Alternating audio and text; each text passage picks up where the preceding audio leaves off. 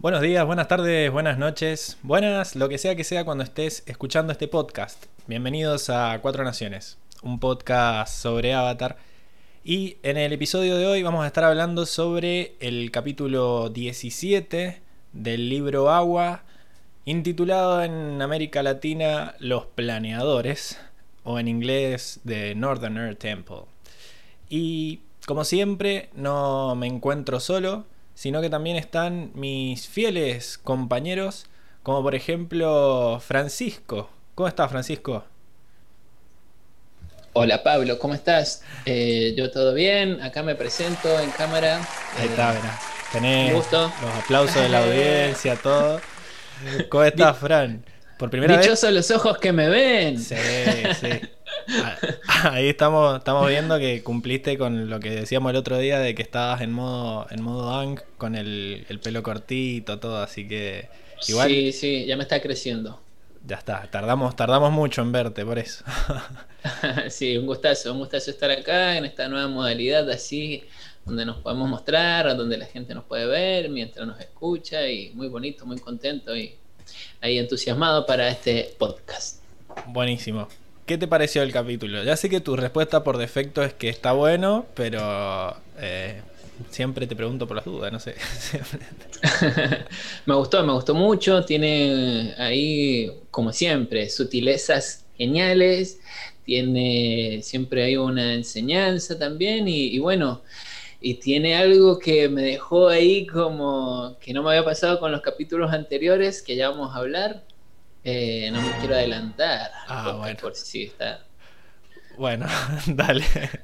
ya estaremos, estaremos hablando de eso entonces. Sí, pero, pero, sí, pero en conclusión me gustó, me gustó mucho. Siempre me gusta el avatar, así que contento, contento.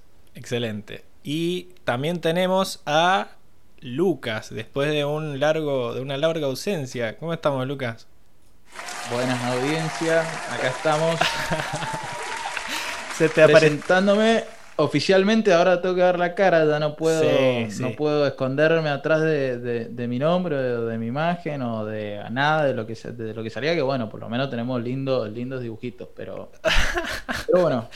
¿Cuántos minutos de maquillaje hubo antes de arrancar el.? No, no, no hay ninguno. Les prometo que ya para las próximas voy a tener en, consideración. me acordé a último momento que. Pero ya vamos, vamos a tratar de, mantener la la eh, compostura. que todo esté en armonía con, lo que es el podcast, con las imágenes y todo. Así que bueno, acá estamos. ¿A vos te gustó el capítulo que siempre está, está más... es una lotería, como no sé? No, no, sí, este, este capítulo me gustó, me gustó mucho. Vi, vi contraposiciones que no había visto antes y, bueno, un poco lo que decía Fran, que las, las enseñanzas y, y por ahí los, dilemas que son bastante, bastante eh, cercanos a, la realidad muchas veces eh, se, ve mucho en este capítulo y a mí, a mí me gustó. Muy bien, muy bien. Otra ronda de aplausos para eso. Excelente. Maravilloso. Y también tenemos a Diego, que lo dejé para el final porque bueno, ya lo conocían, no, no está revelando su cara. ¿Cómo está Diego? Hola Pablo, hola Fran, hola Lucas, hola mi querida audiencia. Espero que, estén pasando una linda jornada. Ya te conocíamos a vos, pero estamos conociendo tu fondo ahora porque la otra vez lo, tenías pixelado. Ahora Estaba borroso, ahora me, me olvidé. bueno, ahí se ve todo el desorden, pero bueno. Se perdió, se perdió el, perdió el pudor ya una semana ya, ya se siente más cómodo. Sí, sí, sí, ya, ya pasa. Yo sí me peiné, mira. Se nota, sí, sí, sí, te lo iba a decir. Sí, sí. Lo tenía anotado después de lo del fondo, lo de que te Exacto. Ah, perfecto. Menos mal que se, que se note. ¿Para, para dónde lo se, se peinó o lo peinaron? No. No. No, no, me peiné, me peino solito, me peino solito. Eh, menos mal. Así que, bueno, eh, buenísimo. Entonces, que ya estemos todos presentados, ya estamos todos habilitados para hablar. Vamos a, pasar a los comentarios, que esta semana sí, sí tuvimos, gracias, gracias a Dios.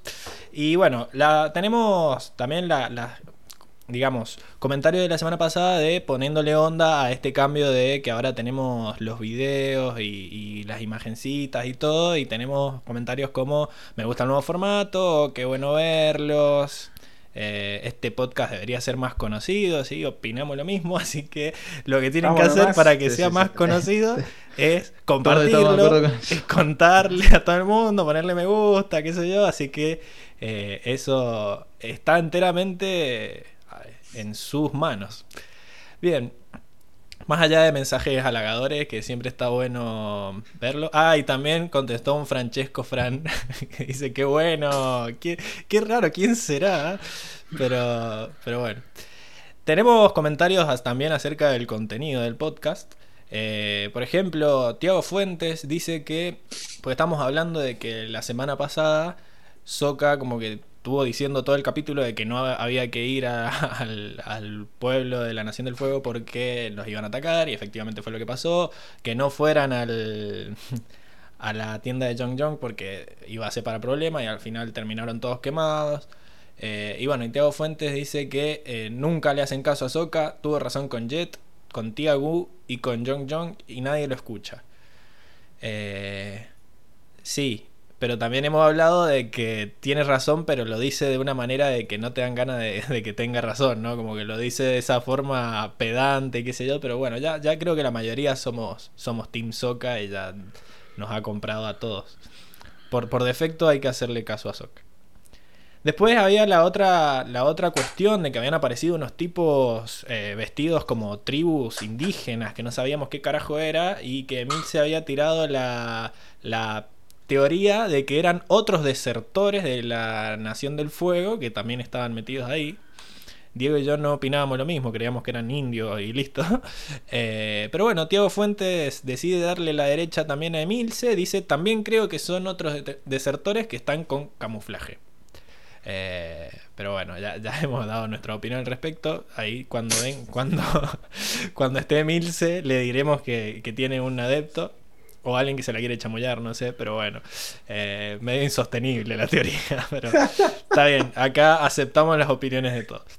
Y también tenemos un comentario de Rubén Durón, que estamos, estaba hablando de el, cuando nosotros veíamos qué decían las traducciones de los, de los carteles de Se Busca y qué sé yo. Y Rubén nos comenta que cree que en el cartel del Espíritu Azul se equivocaron los ilustradores ya que en realidad la máscara del de, eh, Espíritu Azul es una máscara de ópera de la Nación del Fuego y en el cartel decía que era una máscara de ópera del Reino Tierra. Eh, y bueno, ustedes estarán pensando con qué autoridad viene Rubén a decir que los que se equivocaron fueron los creadores de la serie.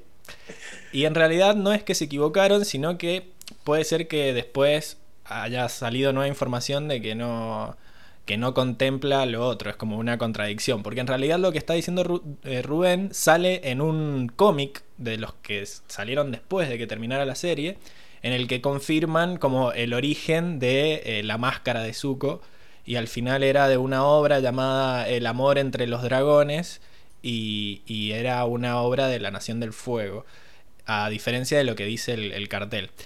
Entonces yo no creo que es que se hayan equivocado los ilustradores, sino que creo que la, historia de origen de la máscara cambió desde la primera temporada hasta el cómic y bueno, se olvidaron que en un cartel en chino habían puesto que era de la ópera del Reino Tierra y, bueno, ya fue, lo dejaron. Encontraron una historia mejor y, bueno. Pero bueno, esos fueron los comentarios. Relleno, hicieron relleno en los cómics. Claro, no, un, fact fiction, fan fiction. Eh, pero bueno, no, es canon. Todo lo de que sale en los cómics es canon, pero bueno, se deben haber olvidado este cartel. Fue como un detalle ¿no?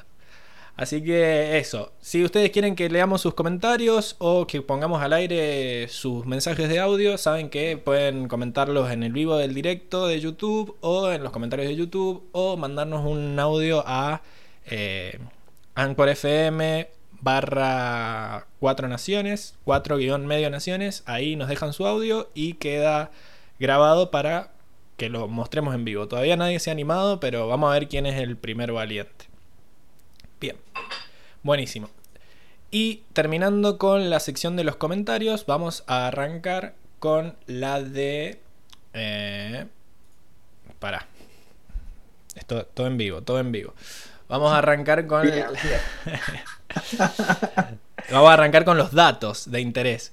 Mientras yo busco las imágenes que van acá, lo, lo que les voy a decir es que, bueno, tenemos al mismo director de siempre, no al mismo director de siempre, sino que eh, el mismo director que hemos visto en varios capítulos, que es Dave Filoni, pero ahora que tenemos video lo podemos ver eh, de verdad, no lo, no lo podemos tan solo es, a ver de quién está hablando. Imaginar, Claro. imaginar. O, o, o creerme. Lo, a ver, para que arranca. Díganme cuando se vea. Ahí está. Tatán. Ahí está. Ese. Nuestro Perfecto. amado Dave Filoni. Ahí está. Tiene, No. cara, tiene cara de Dave Filoni, sí. Tiene Sí, cara de. Dave Filoni. Tiene, sí. tiene- tiene un sombrerito finoli. Ay, para, para, para, para. Ahí está. Listo. es que no puedo con todo. Eh, eh, ya, ya le voy a ir agarrando la mano, quédense tranquilos. Bueno, este es Dave Filoni, es eh, el director de, este episodio. En realidad dirigió nueve episodios, todos en la primera temporada, incluyendo el final de temporada de dos partes que vamos a estar hablando dentro de unas poquitas semanas. Y bueno, era como el director de cabecera de la serie hasta que decidió retirarse después del final de temporada, ¿no? ¿Por qué decidió retirarse? Porque le ofrecieron dirigir esto, eh, Star Wars y Poneme. la Guerra de los Clones. Estamos hablando de la película que salió en el 2008, ¿sí? Que según tengo entendido es una película que cuenta más o menos lo que pasa entre el episodio 2 y el episodio 3 de la saga, ¿verdad? Vieron que hice la tarea, estoy hablando, estoy como pisando huevos porque estoy como tratando de no mandarme Sí, sí, vas bien. Bien, entre el episodio 2 y el episodio 3 salió la película, tuvo éxito, así que habilitaron una serie después que se llama exactamente igual y que lo que hace es como expandir lo que se muestra en la película. La película eran como cuatro episodios de la serie en una sola y después eh, pusieron como episodios antes, episodios después y salió la serie. Esta serie que bueno, ha ganado dos Emmys a la mejor producción animada y ha sido nominada otras siete veces. Así que eh, bastante, bastante premiada. Todos los fans la aman y le ha ganado la fama internacional a Dave Filoni. Que en sí en la serie solo dirigió unos cuantos capítulos, pero fue él el que dirigió la película y ya quedó en el, en el staff de, de showrunners, digamos, de todas las series de Star Wars, que son un montón, porque después salió Star Wars Rebels, de las cuales él siguió dirigiendo un par de capítulos y también era el, el, digamos, el creador, el que estaba a cargo de, de toda la serie. Y en la siguiente, que es Star Wars Resistance, que salió en el 2018, también él, ahí ya no, no dirigió ningún otro capítulo, pero ya era como el mandamás, el que se encargaba de la serie y casi todas las series animadas que salgan, que ya hay tres en producción, Disney no va a dejar esta vaca tener una vida tranquila, la va a exprimir hasta que muera por inanición. Eh, ya hay cuatro series confirmadas eh, animadas más y eh, todas están a cargo de, de Dave Filoni. Así que bueno, le salió, le salió bien irse de Avatar, lo vamos a extrañar. Eh, y también está trabajando en The Mandalorian, en donde eh, dirigió tres, tres capítulos, eh, de uno de la dos de la última temporada y el estreno de la serie. El primer capítulo también lo, lo dirigió él. Así que un tipo que muy reconocido y, se notan en los capítulos que ha dirigido en. Ahora vamos a hablar de, de la escritora del capítulo, que es María, María Elizabeth Welsh, hijas, que no, nadie sabe quién es. O sea, sí saben quién es. Era la esposa de Aaron Hijas, que era el, el director, el, el jefe de escritura de la serie, que a partir del episodio 14, el de la pitonisa, que habíamos dicho que habían renovado tres episodios nomás Nickelodeon y cuando vio que le gustó le, le dio pase libre a toda la serie. A partir de esa, a partir de ese capítulo se convirtió en escritora de staff y eh, ha escrito entre este capítulo, que creo que es el peor de, lo que de los que escribió, porque después escribió un montón de capítulos buenísimos, eh, sobre todo para la historia de Zuko, que ya los vamos a ir viendo. Y era como que un poco la, segunda jefa, ¿no? Porque estaba, estaba casada con Aaron, así que yo supongo que entre medio ahí, entre casa, le decía, che, esta historia debería ser así, sí, mi amorcito, ¿cómo no? Eh, pero el tema es que después la mina se divorció del chabón y nunca más trabajó en ningún lado. O sea, no tiene ningún otro crédito en ninguna otra serie, ni siquiera tiene una foto en IMDb, por eso estamos viendo esta carita triste. Y, es sumamente extraño, porque posta que los, los, los, episodios que ha escrito esta chabona son del top 10 de episodios de la serie, 5 son de ella. Entonces es muy extraño.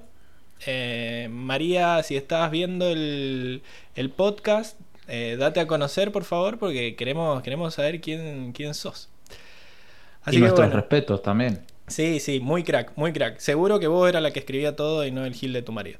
Así que bueno, eh, eso, eso sería todo lo, que tengo como datos del capítulo. Me olvidé de buscar la, fecha de, estreno. Pero bueno, yo creo que nadie me escuchaba cuando las decía, así que no, no se va a perder gran cosa. Vamos. Pasamos entonces, sí, a la, a la siguiente sección. Que bueno, es la primera vez que vas a escuchar la, cortina en vivo, Lucas. Así que. Maravilloso. A ver cómo quedó. Vamos, vamos con la cortina del, del resumen.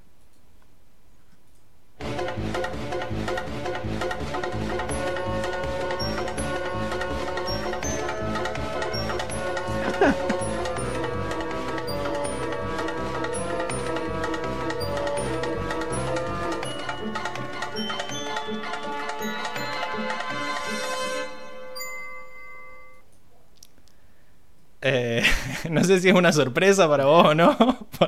Me encantó, me encantó, me encantó. Ah, buenísimo, porque habíamos estado discutiendo y al final ignoré todos tus comentarios y puse la que yo quería. Así que menos mal que te gustó. Porque. Bueno. No era.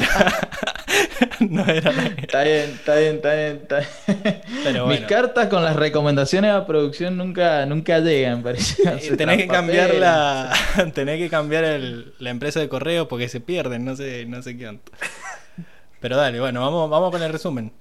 Bueno, vamos con el resumen del día de la fecha. Los planeadores ahora no solamente van a tener el, gusto de, reírse con mis elocuentes resúmenes, sino que aparte se pueden reír de mi cara también. Que es más, es más probable, ¿no? También. Claro, bueno, eso, metimos algo más. Eh, arrancamos con el resumen de la fecha. El capítulo arranca con nuestros amigos en un fogón. Katara y Shoka estrenan outfit nuevo están más abrigados. Eh, ¿Estarán cerca del Polo Norte? ¿Quién sabe? Lo sabremos en el próximo capítulo. Bueno, en el fogón un viejito cuenta, cuenta una historia de, hombres pájaros que, que, dicen desafiar a la gravedad. Y curra con eso, ya que apenas termina la historia, pasa la gorra para, para ganar la monedita. Y Ang no, no, no pierde el tiempo para decirle al viejito que qué buena que está la historia, lástima que ya pasaron mil años de eso. Y ahí el viejito dice, no, dice, este, esto es reciente, todo esto que yo he contado. El borrachín este que está acá, lo vio ayer. Y ahí, bueno, entonces nuestros fieles eh, protagonistas atan cabo y hay un templo aire cerca y dicen, bueno, mira a ver que, si esto es, es cierto o no, o no es así. Al acercarse, ven que hay una serie de aeroplanos volando. Katara y Soka se emocionan porque parece que esta gente volara y a no le gusta mucho la onda. Dice que le falta espíritu y que eso no es aire control. Empieza medio con mala onda el pelado. Al verlo, uno de los planeadores se acerca, se acerca a ellos, que a todo esto no lo dije, pero van eh, nuestros amigos están en el aire arriba de APA, que es la forma de transportarse. Acuérdense que van a un templo aire, que es uno como el que ya habíamos visto. Este pito planeador se acerca, lo, se siente desafiado y toma su planeador para sacar a lucir sus habilidades. Y ahí medio que se arma un partidito aéreo con, con tribuna. Una vieja grita, eh, Teo, pintale la cara al pelado.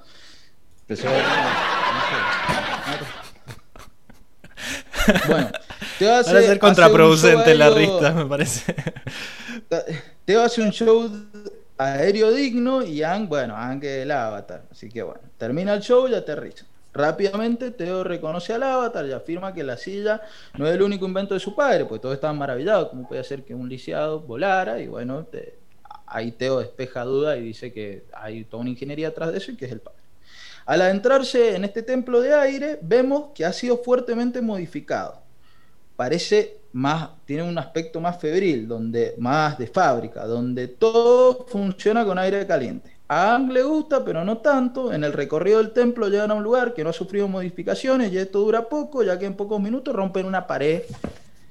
Rompen una pared y se presenta el cerebro detrás de todo esto, el padre de Teo. Ang al ver todo esto se hincha las bolas. Y acá quiero hacer un punto porque eh, se va el Lang pacifista, ese que suelen vender mis compañeros, porque le tiran sin mediar palabras, o sea, se hincha las bolas y Está justificado. rompe una, una catapulta, una, herra- una herramienta laboral que tenía ahí al pueblo. Lo mandan a mí. Ann quiere respuestas y le dice que qué carajo hace acá y el viejo le explica que su pueblo se inundó y fue a parar ahí. Bueno, Sokka todo esto parece estar maravillado con la tecnología del viejo, así que ahí se nos divide nuestro personaje. Sokka se va con el viejo ingeniero, Aang y Katara se quedan con Teo ya que Teo quiere mostrarle algo a Aang.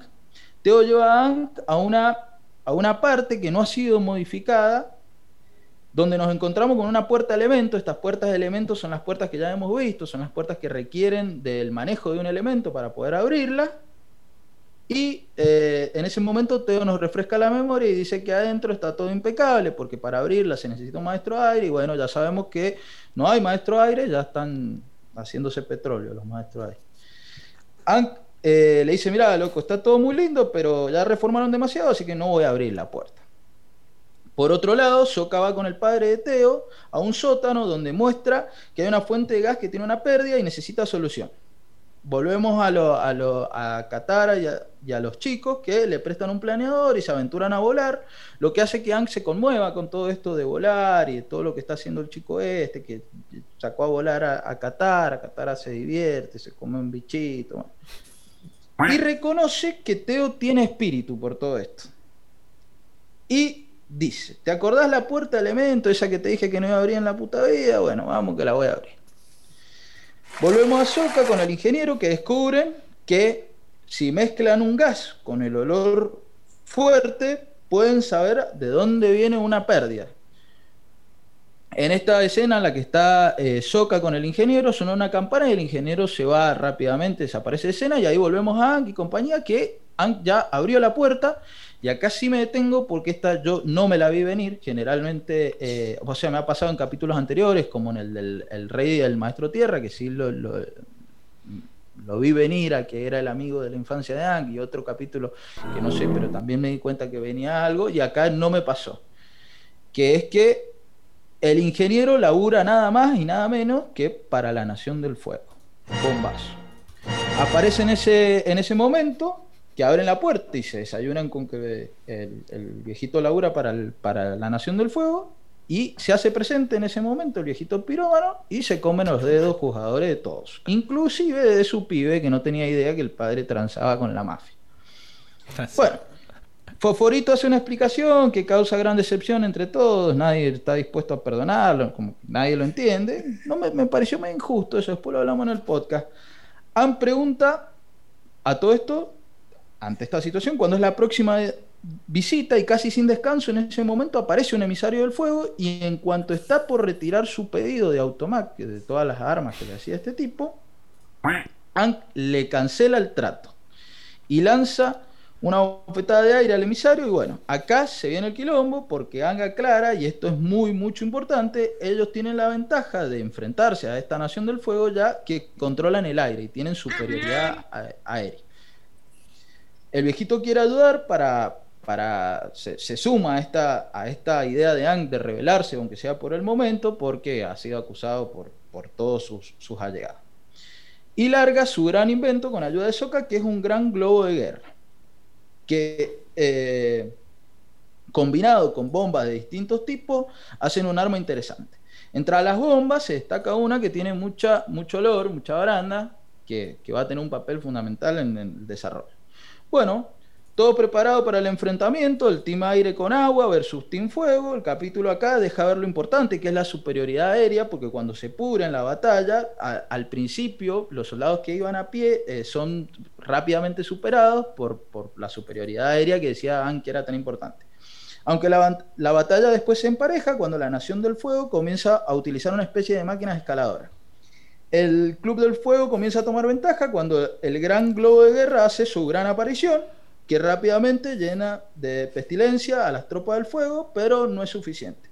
Soka y el ingeniero perciben que al arrojarle, cuando le arrojaron esta ondicia sobre las, las máquinas y las tropas del fuego, se percibe una pérdida de gas en el lugar de batalla, por lo que Soka decide volar el campo de batalla. Acá recordemos que eh, Ankh y, el ejército de Ankh se manejaban en el aire, entonces, si bien ya se habían retirado porque se veían un poco superados, por lo menos se habían apartado de la batalla, no tenía eh, pérdidas propias volar el campo de batalla porque iba a perjudicar solamente al, Team del Fuego.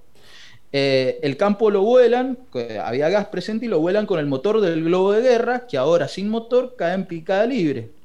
Con la habilidad de Soka y Yang eh, son salvados porque Soka como que tira una soga y se cuelga de Yang, agarran al viejito ingeniero y bueno, son salvados y están disponibles para el próximo capítulo. Y ahora el capítulo tiene un gran final, gran final, mostrando cómo el globo de guerra está en poder de la Nación del Fuego y por si a alguien le queda alguna duda de lo grave que es esto, el emisario del fuego aclara que esta derrota es el principio de muchas victorias porque eh, la Nación del Fuego ahora tiene la posibilidad de volar sin mucho esfuerzo. Y ahí termina el resumen del día de la fecha. No, y sí, la verdad que me acuerdo que la primera vez que vi ese capítulo dije, no, se pudrió. Se pudrió porque estaban muy contentos todos con su nuevo globito, que ahora le pueden hacer ingeniería inversa y, para la casa, ¿no? Eh, sí, lo, único que tenía para resaltarte era que el outfit este invernal, otoño-invierno de, de Katara y de Soka los habíamos visto cuando estaban en el Polo Sur. Y está muy bueno el detalle ese de que todos en la ronda esa del, del cuenta historias eh, están en modo invierno ya. Todos menos Hank, que ya hemos dicho. le pido disculpas a la audiencia, dije que estrenan outfit y no es, es como un reestreno. Hacía mucho que no lo veíamos. Y más que en el podcast siempre hablamos de las vestimentas de los personajes, no estás prestando atención. No, no, pero capaz que este es otro, no sé. Capaz de lo Debe ser, sí. en camino, no sé. No sé. Se les debe haber arruinado en el lavarropas. bueno, claro, eh, sí, queda con ese cliffhanger ahí de que qué van a hacer ahora que tienen, tienen globitos los de la Nación del Fuego. Eh, el otro comentario que iba a hacer es sobre, sobre eso de que no iban a sufrir pérdidas ellos al tirar el, al tirar el motor y hacer explotar todo. Pero algo que el capítulo no se hace mucho cargo es que seguramente murieron muchos soldados de la Nación del Fuego en esa explosión que era del tamaño de la mitad de la montaña, más o menos. O sea, fue una explosión tremenda. me gusta que el capítulo como que lo único que te muestra son las cadenitas rotas así y los sobrevivientes escapando. siempre le encuentran la vuelta para que Nickelodeon no le censure las matanzas. Eh, pero bueno, lo dan a entender de que se cagaron muriendo todos. Todos los que estaban cerca de la explosión. Así que, bueno, muy bueno el capítulo. El resumen, todo. Eh, aplausos. no sé. No sé si tienen algo más para, agregar. Si no, pasamos a la sección de los personajes. No, no. Muy bien, pasamos nomás entonces. Podemos pasar.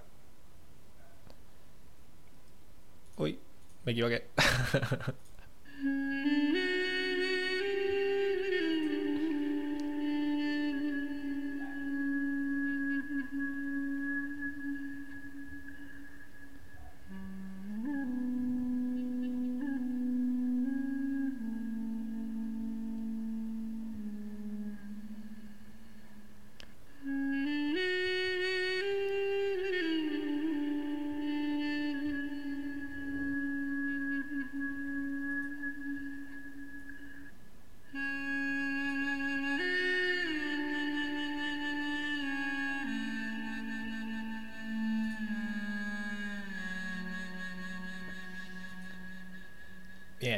Y estamos de vuelta entonces con la sección de personajes en donde debatimos acerca de los aspectos de la personalidad que vemos, tanto de los personajes que ya conocemos como de los nuevos que aparecen. Y hablando de personajes eh, buenos, sí, son buenos también, personajes nuevos, eh, podemos hablar de los dos personajes que aparecieron y que bueno, son como medio la guía del capítulo, ¿no? Empecemos por el ingeniero, ¿no? Que, no tiene nombre, ¿verdad? nunca, nunca le pusieron nombre al personaje, yo no, lo noté. Es como le vamos a llamar el ingeniero de cariño. Eh, que bueno, vos decías que medio que estaba justificado, ¿no? Todo lo que había hecho Lucas, como que nadie... No, no, no, no, no es que estaba justificado, pero lo que quería decir es que eh, en el capítulo nadie ni siquiera duda, o sea, le le apuntan muerte. O sea, nadie ni siquiera se, detiene, pese a que el, viejito lo explica, el ingeniero lo explica, que lo llevó a transar con la Nación del Fuego, eh, es juzgado por todos sin mesura. Bien, lo que pasa es que como que tenemos, me parece, sin mesura, lo tenemos como en dos, en dos etapas a este como personaje gris, digamos, ¿no? Porque al principio es como él el responsable de toda la destrucción que vemos en el templo, ¿no? Porque de vuelta va con ganas de, conocer el templo y va también ilusionado de que va a encontrar maestros aire. Y no solo se encuentra con que no hay maestros aire, sino que son estos, digamos, imitadores, estos farsantes que se hacen pasar por maestros aire. Y, y encima llega y el templo está hecho pija porque Básicamente, este chabón ha hecho toda una reestructuración del templo para, digamos, aumentar su calidad de vida, ¿no? Tienen eh, máquinas eh, a vapor, ¿no? Eh, automáticas, digamos, que sirven como, digamos, pueden servir para calefaccionar el lugar, para proveer de energía, también tienen elevadores, un montón de cosas que han hecho que el lugar como que pierda su esencia de, eh, de templo del aire, ¿no? Ese lugar sagrado que era cuando Ang vivía ahí, ahora es un, ah, un albergue o un campo de refugiados, digámoslo así. Entonces como que hay otras prioridades. Y para este sujeto la prioridad es proteger a su, a su pueblo, a su tribu, no sé cómo llamarlo, a su gente. A su gente, a su gente. A su gente. Porque recordemos que este señor vivía en un pueblito, pero que fue inundado, ¿no? Sufrió una inundación en donde murió la esposa y el hijo quedó parapléjico, ¿no? Quedó en, silla de ruedas. Muy herido. Muy herido. Así que mm, este chabón como que tuvo que buscarse un lugar nuevo para vivir porque todo su pueblo había sido destruido y de repente se cruza con esto que es el templo aire del norte y dijo, chao, esta, esta es la mía, estamos en, el aire y no hay nada. Y también él dice que todos los... Como las pinturas que habían ahí fueron como una inspiración para él para lograr esto de al fin poder volar, ¿no? Eh, y él es el que inventa estos planeadores que se ven al principio, que lo que hacen es como caer con estilo, ¿no? en el sentido de que prolongan, prolongan la caída para que vos sintás la sensación de, volar. ¿Ustedes qué opinan? ¿Está, ¿Está justificado lo que hizo él? O sea, ¿ustedes hubieran hecho lo mismo o no? Quiero, quiero abrir este debate de qué vale más, proteger el, patrimonio humano este de, lo que sería los restos de una civilización perdida o que se salve este pueblito de 35 personas que puedan tener un lugar donde vivir. Sí, Fran. Quería hablar. Eh, bueno, eh, a mí me pareció con este, con este personaje, con este creador, inventor, ingeniero, eh, me, surgieron esas contradicciones de, pensar cómo no tuvo en cuenta nada, ¿sí? no tuvo en cuenta lo que estaba, lo previo. Eh, de hecho, veíamos las pinturas y habían unos tubos que entraban por las caras de las pinturas. muy, Muy gráfico El- todo. había una- creo que había una, una estatua del maestro, no me acuerdo, Ishu Oshi. No me acuerdo el maestro que, que estaba con, con Aang antes de la tormenta. O- El Yatso. Yatso, había una estatua de Yatso, ¿no? Yo creo que debe haber sido otro señor, porque Sí, Parecido era a él. Parecido, me parece. Un tío, son todos- digamos que era un tío. son todos pelados con flechas. o sea, ¿no? Bueno, y también como que le, le entraba por acá, le salía por acá, Sí. así muy, muy grotesco, muy... Y, y me, me pasó, me pasó que me hizo, se me hizo un paralelismo en la cabeza de, del, cuando viene el progreso, por así decirlo, a América. Porque ahí ah, usa la palabra progreso el señor Sí, sí. este ingeniero, dice, el progreso está avanzando y no nos podemos quedar atrás, como que eh, esta cuestión de, de no respetar lo anterior, y a veces acá era un templo, pero muchas veces el ser humano con la idea del progreso no respeta ni la propia naturaleza, lo que ya Claro. estaba en el lugar. Vienen y te desarman una montaña o te hacen un montón de cosas por un progreso que, que lo ven muy pocos, en realidad, por lo menos en estas partes de- del- del continente. Y, y es un progreso que es como también ahí, eh, Sí. como decía, ¿no? De- Medio debatible. sí, Debatible, sí, tal cual. Entonces me, me- se me vino eso a la cabeza instantáneamente, esa, ese abuso, no sé cómo decirlo, si es un abuso o es como, eh, digamos, arrasar sin tener en cuenta lo que había, sí, y sin importarte nada, eso. Una pintura, una estatua sagrada, que se entiende que son cuestiones sagradas, y venir y meterle un caño por la cara, o sea que lo podías pasar por el costado de última, ¿no? Pero como Sí, que sí. el progreso pudo más que lo preestablecido, que la propia naturaleza o que lo sagrado. ¿Están de acuerdo ustedes dos? Que están como ahí haciendo Eh, yo, yo, yo, Yo- yo en parte. Ok. ¿En qué parte? Largo, largo yo. Larga, La- larga. bueno, la- Sí, sí, la- sí. la- largamos. Yo creo que primero la, la pregunta clave, yo creo que nada, nada está por encima de la vida. Es más, como que la mayoría de las constituciones nacionales lo dice como que nada está por encima de la vida. Entonces, considero que eh, si vos me pones de un lado de la balanza un, un patrimonio, del otro lado ciertas vidas, porque lo, lo pinta así el, el capítulo. O sea, no, no tenían otra opción. Era de vida o muerte. eh, está perfecto que se instalaran ahí. Pero después lo criticable es lo eh, la negligencia que hace el chabón al, al- montar la estructura ahí, o lo poco precavido que es, porque el capítulo de entrada te muestra en la primera toma que, que los caños no, no podían estar empotrados, ponele, o podían pasarlos por el exterior y no, pasaban, pa- pa- pasaban por el medio, rompían, si tenían que romper, rompían, no tenían ni medio, era, era una... eh, remodelación totalmente in- invasiva y totalmente negligente y, y no tenía ni medio respeto por, por, por la, la arquitectura de ahí. Claro. No quiero decir naturaleza porque si, si bien eh, tenía su historia, que es la parte que medio que difiero con el Fran, porque el Fran lo llevó más al plano natural, pero eh, el, en sí el lugar era también una modificación a la naturaleza, pero una modificación más armónica. Sí, sí, a eso iba. Era una, era una modificación que como que respetaba, digamos, la, el lugar, respetaba la montaña, qué sé yo. Incluso una de las cosas que más lo molestaban es que se ve que el agua de la fuente estaba verde porque estaba totalmente contaminada por todos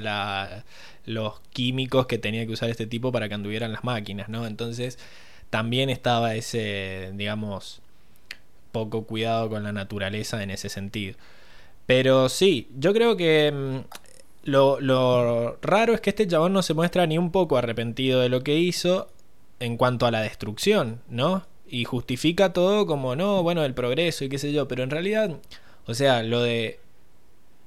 Lo de vivir ahí, te lo acepto. Ang no estaba enojado porque ellos estuvieran refugiados en el templo. Ang estaba enojado porque estaban rompiendo todo y estaban, eh, digamos, anteponiendo su propia comodidad ante el, respetar el lugar y que siga el que siga siendo preservado, ¿no? que hasta cierto punto el chabón también tenía el, a favor de que creía que estaban todos muertos, que no iba a venir ningún maestro aire a, a reclamarle, pero no, le quita lo polémico, ¿no? Incluso... de bueno, hecho, vale. de hecho, perdón, la, ahí cuando hablabas de la personalidad, como que ni le importaba, de hecho casi que ni discute con él, ni discute. Cuando Ang le dice, esto es un lugar y vas a poner un baño acá, una cosa así, Como- y no se- y ni siquiera se sorprende que fuera el avatar, así, como que no le da ni mucha importancia. Es como que está como por encima, así de... Se ve que es un chabón, claro, que está primero. abstraído en, en sus pensamientos y en, y en lo que pasa por su cabeza todo el tiempo, que ni siquiera le pasa por ahí. O sea, como que el chabón, su justificación es, mira, yo tengo esta historia triste, que incluso muestran que Katara está llorando, así como de, de superación, qué sé yo, pero la historia no, no implicaba lo que él hizo como transformación. Y después Anne le dice, mira, la naturaleza sabe dónde frenar, eh, que es lo que no estás sabiendo hacer vos. Eh, y bueno, a- ahí tenemos ese primer, ese primer, digamos, discusión en donde vemos que Sokka y Katara se ponen de su lado y Aang está como medio enojado, ¿no? Está calentito, está calentito. Igual, eh, yo creo que te, lo, te, lo, te lo plasman como muy, como decías vos, muy gris. Porque es una situación muy gris. Sí, el O sea, es capítulo no, no te el dice el que tenía razón es este. Exacto, exacto. El, el- el tipo se mete, todo bien, pero es como que no. Lo que le pasa a muchas personas, a todo, a todo ser humano, es que eh, tira una cal y una arena, ¿no? Como que está bien, estoy haciendo refacciones porque queremos vivir acá y después te tira de que no respeta nada, es como eh, una sí, una bien, una mal, ¿no? Sí. Y también hasta Claro, que... pero- Dale, dale. Aparte nadie puede negar que los inventos son geniales, digamos, está, está ese... Claro. está eso muy reflejado yo creo que con lo que traía recién. Yo traje lo de la naturaleza, no haciendo referencia a que el templo fuera algo natural, sino que está como también el progreso que nosotros tenemos, cómo arrasa con lo natural, digamos, hasta con lo sagrado, y por cosas que son bastante geniales, por ahí un celular o todas estas cuestiones, ¿no? El internet y la computadora que tenemos acá, todo este progreso, eh, digamos, eh, cosas geniales, porque el, el chabón también hacía cosas geniales, muy buenas. De, de hecho, al hijo le da la posibilidad Claro. de estar en igualdad de condiciones con los demás pibes. Incluso que mayor. que él Porque- plantea. Y claro, y hasta dibuja en el cielo, el hijo como que se luce más que los otros. Y. Que eso eh, también... hace, hace cosas geniales también. Le, le Esa es suma, la le suma que- la- a la dificultad de la discusión el sentido de que él tenía un hijo que no iba a poder caminar y de repente sus inventos lo dejan volar, ¿me entendés? Entonces, a él y a toda la gente esa que perdió. Entonces, es como que sus inventos no son progreso por comodidad, sino son progreso por calidad de vida. Entonces, es como que hay dos discusiones. Por un lado, sí, la vida por sobre el patrimonio es mucho menos discutible, pero la calidad de vida por sobre el patrimonio es lo que te pone este gris, ¿no? En el sentido de, eh, tienen ellos derecho a estar más cómodos y a poder hacer cosas buenísimas a costa de perder todo esto. Bueno, esa, esa era la primera discusión que eh, nuestro Team Avatar, digamos, toma partido ahí. En la que ya no toman tanto partido es ya en el segundo strike, que es cuando descubren que efectivamente este sujeto le estaba vendiendo armas a la Nación del Fuego. ¿Y, cuál era la justificación ahí? Que los habían descubierto los de la Nación del Fuego y los habían eh, amenazado a que los iban o, lo- o los sacaban cagando los cagaban matando o él eh, les daba sus inventos para, eh, digamos, sostener esta guerra, ¿no?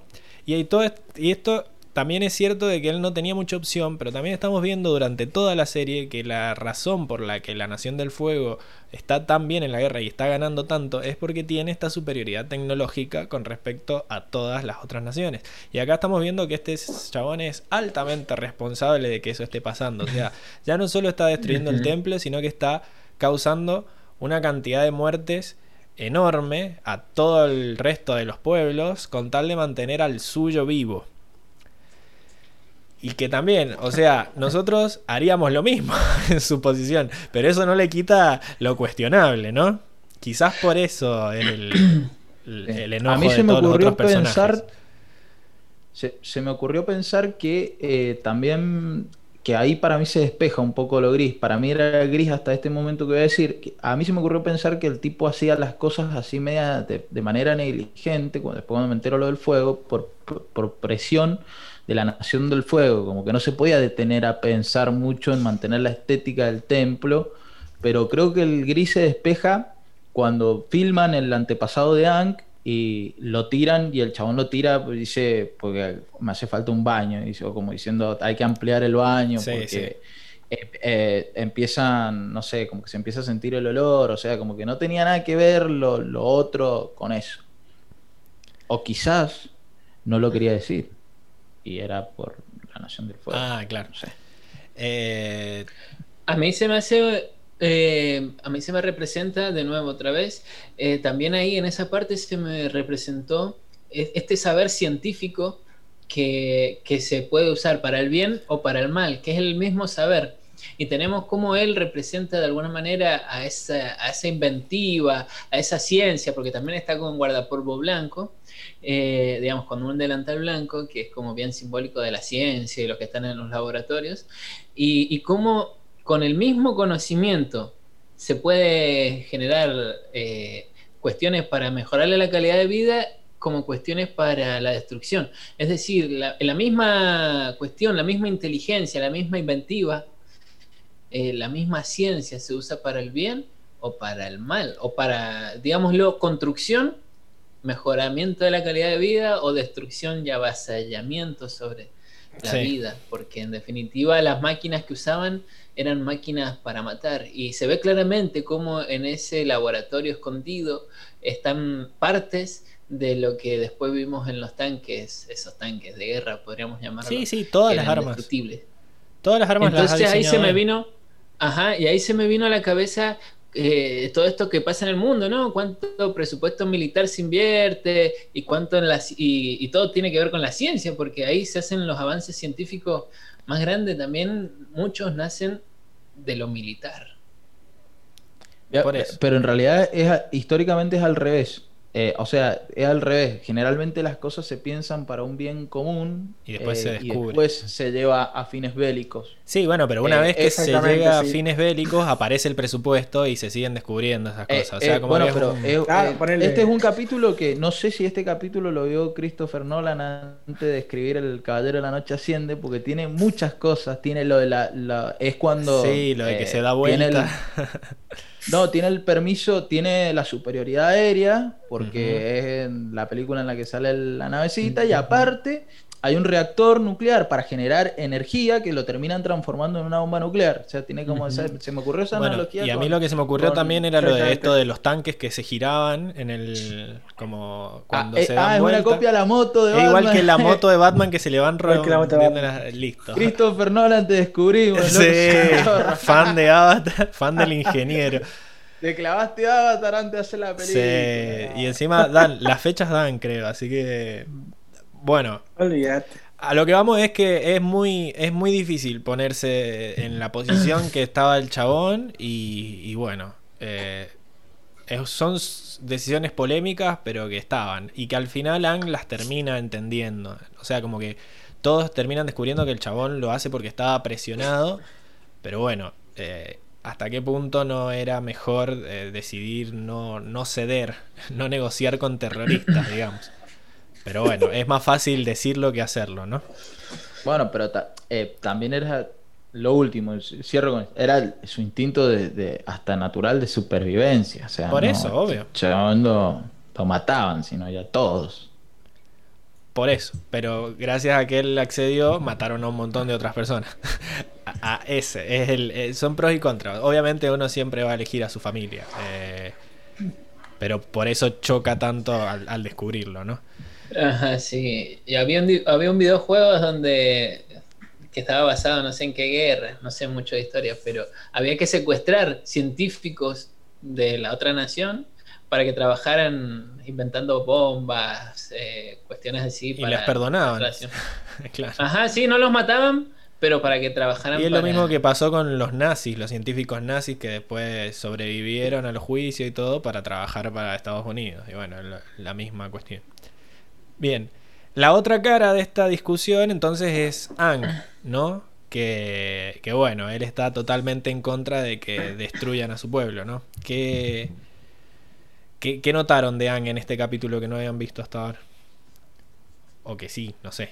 Yo, yo veo un Ankh ya, eh, bueno, obviamente porque es, su, es eh, un templo de su elemento, pero veo un menos paciente, más intolerante, más, más eh, autoritario también, pues, en, algunas, en, algunas, en algunas partes, más propenso al, al bife, ya no se medía tanto para tirar el... Lo vi ahí en esa escena que recalqué en el resumen, cuando le rompen la, la pared para hacer el baño, no, no cruza palabra, le tira un una ráfaga de aire y rompe la, la herramienta con la que estaban destruyendo las paredes. Eh, y lo veo también medio caprichoso, como que no sabe qué quiere, al final termina entendiendo, pero se ve en ese dilema de, de- su cultura, de su historia, contra esa gente y las cosas que hace esa gente, el mismo, lo mismo que acabamos de analizar. Y eh, creo que en la batalla, lo último que digo de Ian, que en la batalla lo- no lo quería dejar de decir, lo tenía acá anotado y no lo encontraba, es que esta vez yo lo vi, ahora lo debatimos, lo vi, lo vi superado ampliamente. Está bien que había, la estaban rodeando muchas máquinas y todo, lo vi superado, como que le falta, eh, eh, o sea, eh, necesitamos urgente que aprenda Él solo, él solo no puede contra todo el ejército, ¿no? Y este era un ejército chiquitito. Pero sí, Exactamente. Y sabes, sabes que se ve en la, en la batalla que cuando él está bajo presión, no se ve esto de que recurra a los otros elementos todavía, ¿no? Ni siquiera intentó hacer agua control, no Y estaba- simplemente tiraba ráfagas de, de agua, ¿no? de. Cuando Katara sí lo hace, ¿no? O sea, si a Katara puede hacer agua control con la nieve y con el hielo, porque no, en teoría, ¿no? Claro. Entonces ahí te das cuenta que eh, todavía le falta, se claramente necesita aprender ur- urgente el agua control. Estás muteado, Fran, si vas a querer decir algo. Bien, bien, bien. Eh, bueno, eh, me pasó también que me esperaba, como en el templo anterior de él, que, se- que entrara en estado avatar y no lo hizo. O sea, como que se enojó mucho igual, pero de alguna manera no, no se desbordó. Eh, ¿A Claro, ustedes no, les llamó sí, la igual- atención eso o ni se lo esperaban ustedes? No, lo que pasa es que no- el- que no me llamó la, no me llamó la atención porque cuando, cuando Ang explota en el otro templo es cuando ve a, a su gran amigo Yatso, ¿no? Acá como que sí está, viene muy molesto porque ya viene de otro templo donde también fue destruido y viene y llega al- a otro templo que él esperaba que estuviera normal y también está como no destruido, pero sí ca- muy, muy, muy cambiado. Entonces es normal que esté muy enojado, pero no para entrar en estado avatar, ¿no? De una. Sí. Bien. Eh, además, este no- el otro era el que vivía él, ¿no? Este es como que lo conoce, pero no es su casa, su casa. Mm. Eh, yo lo que quería también no dejar de mencionar es que lo primero que vemos de Ang es que está muy ilusionado de que quizás esta historia como que le revive la esperanza de que hayan maestros aire todavía. Y él eh, espera llegar a maestros aire y ve gente que él entiende que está tratando de imitar a los maestros aire. Y esto como que se lo ve muy muy de verse superior en el sentido de lo que ustedes hacen es cualquier cosa. Yo lo que hago, papá, es mucho mejor. Vos estás. En un momento le, es como que se pone, se pone a pelear con este otro pibe a decir, mirá, lo que vos haces no es nada, mirá lo que hago yo. En un momento le dice el otro, sos muy bueno. Y él le dice, sí, pero yo hago más que. Ya hoy vamos a ver que le cambiaron la traducción y dice, yo hago más que, que solo solo planear elegantemente, dice. Como, como, y ahí se pone a hacer lo de la patineta de aire y vuela por las paredes y qué sé yo. En el sentido de que él está queriendo demostrar que ellos no son nada al lado de su pueblo. O sea, su pueblo era mucho mejor y que esto que está es como una imitación barata. Ya viene con esa idea de que estos chabones como que le están robando la identidad en cierto modo. Y después ve, llega y ve que está todo destruido. Y que yo creo que en sí eh, él se enoja y les destruye la, la, bola de demolición Pero ya cuando le, le rompen la, la, estatua en la cara, o sea, está diciendo, bueno, menos mal que esto justo quedó, quedó vivo y de repente le vuela la cabeza al chabón, o sea, es como una escena muy gráfica también. Entonces yo creo que está totalmente justificado que explote. Esto no, no es una refutación de, de que Ang es pacífico. Para mí es como que incluso después el chabón seguía sin, sin darle bola a sus, a sus reclamos. Y, y, él como que mantuvo la compostura. Incluso después logró notar que aunque Teo, que era el pibito este, no fuera un maestro aire, era como que él no tenía culpa de nada, como que cuando el, el, pibito lo lleva a verlo, se lo agradece, o sea, como que la relación con el chaboncito, por más de que esté medio celoso, eh, nunca se deteriora en el sentido de que nunca es malo con el pibe ni nada, y después logra reconocerlo como, como un par, así que eso, eso está piola. Yo, yo creo que toda la, el enojo y la, y la, ira, como le dice Lucas, y los, los ataques de violencia, eh, yo creo que se ven eh, tal vez un poco justificados, ¿no? Después, de, desde el punto de vista de Ang, ¿no? Porque eh, obviamente no, nunca está justificado volar todo por los aires, ¿no? Pero eh, se, entiende, se entiende muy bien el, el, el, punto de vista de Ang, ¿no? Él viene muy, muy ilusionado. Es más, en cuanto, en cuanto ven a lo ven el, el templo, él dice no, eso no es aire control. Como, como que se, se, infla incluso, ¿no? Sí, sí, se lo ve muy. como que pierde toda la esperanza y pasa de, directamente sí, sí. Al, al, a la negación y a decir, no, no, esto es cualquier cosa, al, al ninguneo, digamos. Exacto, eh, exacto, exacto. Bien. Bueno, estamos, estamos de acuerdo igual entonces que por todo lo que envuelve este, este escenario para Hank, eh, está menos paciente. Está no, más... no, está, está, alterado, pero creo que está no, justificado. No, no. Y que eso no le quita es, lo pacífico. Exacto, es lo que estamos diciendo, que, que, que está justificado su, su, ataque de ira, que fue poco. Es en más, mi opinión, fue poco. Donde se lo ve bélico ahí con ganas de cagarse a trompadas es con el de la Nación del Fuego cuando aparece. Sí. Que le da, totalmente. le da ese, ese bitch slap, ¿no? Ese cachetado. con... Hizo acordar a Pokémon cuando usó, usó bife de aire, así. un cortito ahí. Sí, sí, encima, sí, encima se, se, la super... inmediatamente. Le hice como diciendo mierda. O sea, no hay, no, no hay trato. Chau, loco. Vamos a los bifes. Eh, bife de aire, ese es el, el, el ataque. Pichoto, bife de Ajá. aire. Ank usó bife de aire. Es súper efectivo. efectivo. Bien. Eh, claro, maestro, ahí maestro sí. Fuego, huye. Ahí sí lo vi en modo no, no voy a negociar nada. Y, y después en modo general, porque él también se armó su fuerza aérea, digamos, ¿no? En el sentido de que se armó la defensa, que bueno, también tuvo mucho que ver Soca, pero él es el que dice, tenemos el poder del aire a nuestro favor y, y es una superioridad muy alta. Incluso después disminuye cuando vemos toda la tecnología que le ha vendido el, el, este otro. Quizás les podría haber avisado, che, mira que puede ser que tengan estos tanques que yo ya les mandé el, el diseño. Claro.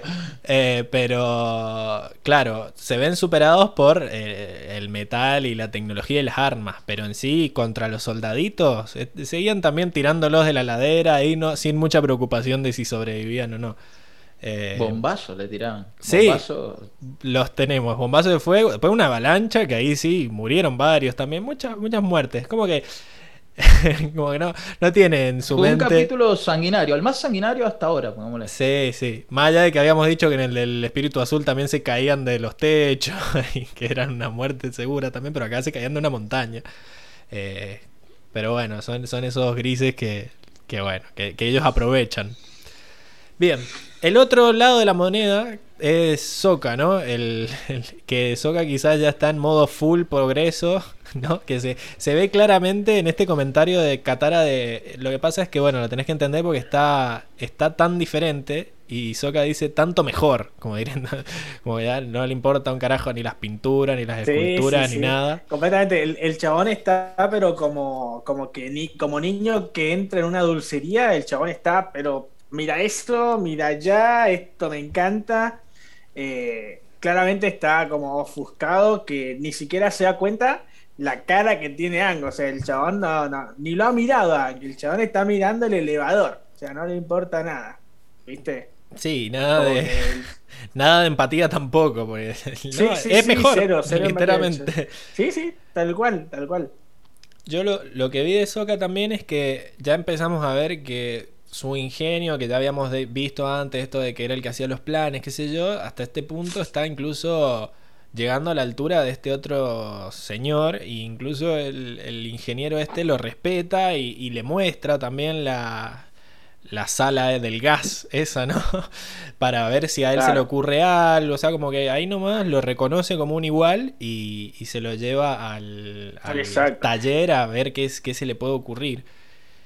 Y- Es más, la, la, la idea de, de mejorar el globo eh, fue de fue de Soca, ¿no? O sea, ahí, ahí te, te das cuenta que el tipo tiene, por más de ser torpe e idiota, como se diría, el chabón es, es muy, muy brillante, ¿no? Es, Sí, eh, aparte para, no era, no era modificar el, el- el globo, el globo no servía. O sea, te, te lo, lo- lo explica en el capítulo que el globo su- como que subía indeterminadamente, entonces exacto. Prende. tiene la idea de hacerle una un Una O sea, le válvula. modifica, lo- modifica el diseño Exacto. del globo. para, para modifica- añadirle un, un timón, digamos, Un una forma de direccionarlo, de subir ajá, a una forma voluntad. de subir y bajar. bajar, y mantener la, la altura deseada. Eh, así que sí, sí. Y después la, la idea de usar el, el coso como bomba, el motor como bomba, también fue de él. Y terminan ganándole gracias a que él le hace explotar todo. O sea que de vuelta estamos viendo que Sokka empieza a ser ya determinante en las batallas. Eh, y, y bueno. Ma- Ya nos damos cuenta que, que el, el- el elemento control también eh, pasa como en un segundo plano, porque te muestran una escena donde están eh, Katara y Yang, los dos maestros control, que son todopoderosos, hacen magia, todo lo que querás, y en realidad está, le están ganando, la- le, está, le está ganando la tecnología, digamos, que son los, Sí. los, los tanques, ¿no? y después la otra Claro, como- tecnología le gana, que es el- la bomba, ¿no? La bomba, ¿no?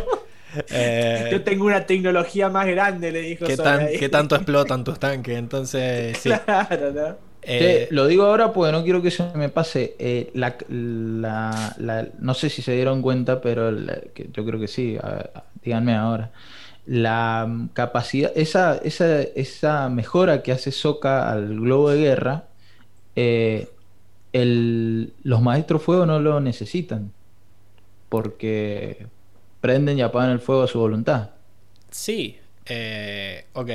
No necesitan. Pueden- motor. No necesitan Claro, motor. Ah, motor sí. motor. No, pero, igual, necesitan la tapa, claro, Claro, la tapa sí la no. necesitan. Pero sí la Claro. válvula. No, claro. la- bueno, la tapa no, porque... eh, ¿Cómo la problema- enfrían? Bueno, sí, la tapa. Y dejan de hacer fuego. Soplan ahí. Bueno, es que no sé cómo No, funcionan los el globos. aire- Funcionan así de que cuando apagás el fuego se enfría el aire de adentro del globo y ahí bajás. Claro. Únicamente. Creo, creo, que, creo que es eso. Es más, eh, Soca como lo que decía era eso, que estaba el fuego prendido, que era el fuego del motor, Ah. y luego subía permanentemente porque nunca dejaba de, de- de- de ponerle fuego al- a, la, a la Claro. cápsula. Entonces le hace un, un desagote. Ahora, si vos podés manejar el fuego a tu voluntad como un maestro fuego, no Sí. necesitas el motor. Igual Y el capítulo no muestra eso, lo último, el capítulo no muestra eso, pero no- a- al final, no sé si se acuerdan o si lo vieron, están inflando los babos del globo con fuego control. Sí, sí, sí. Sí, sí, sí. sí. Y, y bueno, igual, necesiten o no necesiten la tapa, igual la tienen porque ya le- el, el diseño que No, se robaron dio- El diseño ya tiene trae, la ¿no? tapa. Claro, Ya se le dio con el último modelo. le dieron el último modelo. El, le dieron el 2.0, ¿viste? Sí. Claro. Lo último de mencionar de Soka que quería hacer era como ya le empiezan a tener respeto, ¿no? Porque siempre que él decía algo, viste que Soka y Katara se le vivían cagando de risa, incluso acá cuando está presentando lo del globo, también lo boludean un poco, y cuando termina diciendo la solución es una tapa, le dice, ah, mira, qué, ingenioso. Eh, Mira qué ingenioso. se está, se está empezando a a ganar el respeto, sobre todo de la hermana que le vive rompiendo los juegos cada vez que puede. Así que. Sí, igual, igual es, es mutuo, porque fíjate que, que ya, ya Soca tampoco hace chistes sobre el agua control No, de, no. de Katara, digamos. O sea, como que ya, ya han crecido eh, lo suficiente, ya han madurado como para decir, bueno, lo que vos haces es algo serio y lo que yo hago también es algo serio. ¿no? O sea, como que ya se van empezando a respetar mutuamente eh, a sus habilidades respectivamente, ¿no? Ya sea Soka con el liderazgo y la inteligencia o Katara con, con el agua control. Buenísimo. Y para terminar, podemos hablar de Teo, ¿no? Que es este personaje que sí tiene nombre, que es el hijo, el hijo del ingeniero y que nos lo muestran como, eh, bueno, ¿cómo nos lo muestran? A ver, ¿alguno quiere hablar sobre Teo?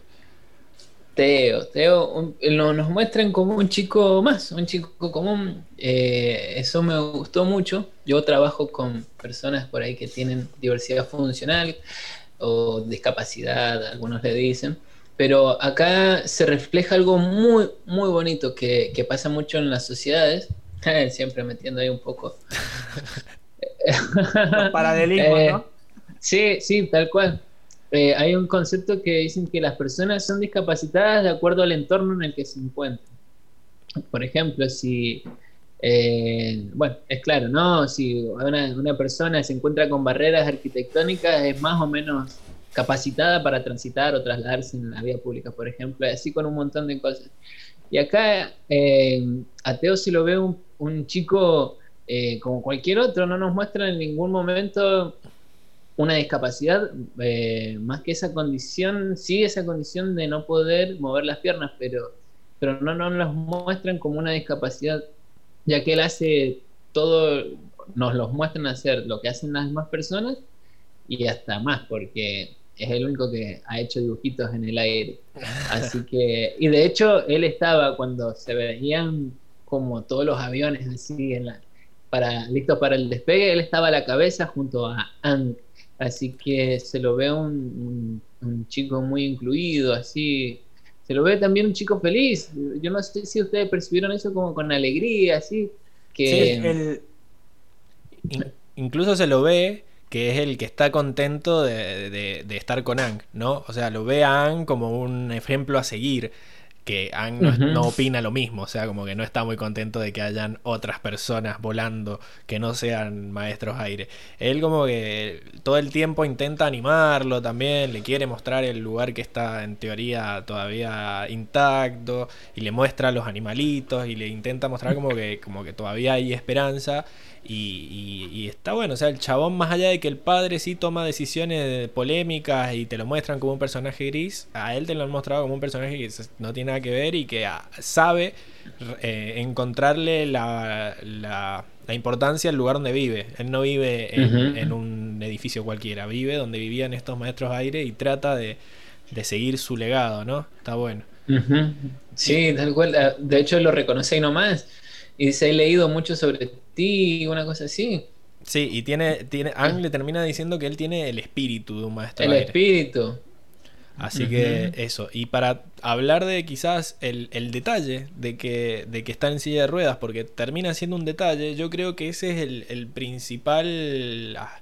La, principal fortaleza del capítulo en este, en este tema, de que es eh, no mostrar que es una parte determinante de su personalidad, ¿no? Es, es una condición que incluso lo ayuda a hacer, a, hacer cosas que los otros no, porque él como que, él tiene la silla, esa silla como que le da cosas extras que quizás los otros no tienen, porque él tiene el freno de mano, tiene todo el, tiene el cosito incorporado porque tiene la silla, entonces es como que de cierta forma él, las posibles debilidades que pueda llegar a tener por no poder mover las piernas, en realidad se transforman en fortalezas para otro ambiente. Entonces está bueno que no es la, no es la última vez que lo va a hacer vemos, en la serie.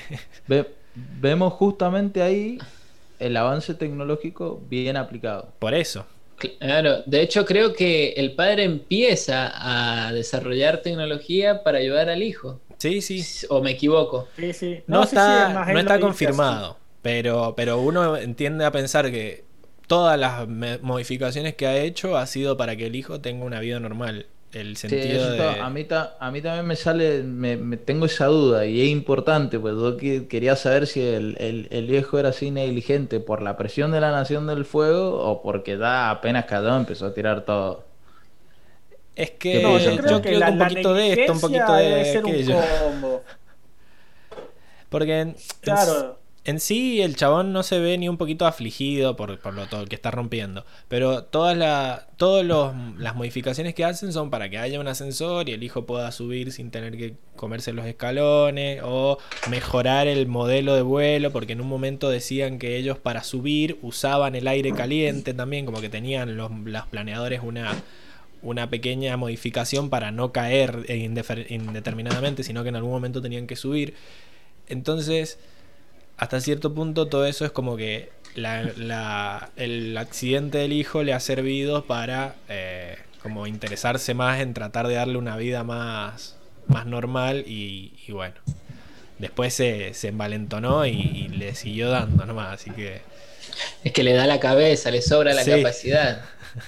Así que bueno, pero, pero está muy bueno el personaje de Teo porque te muestra esto de que eh, es una característica, no su definición completa, eh, que esté en una silla de ruedas.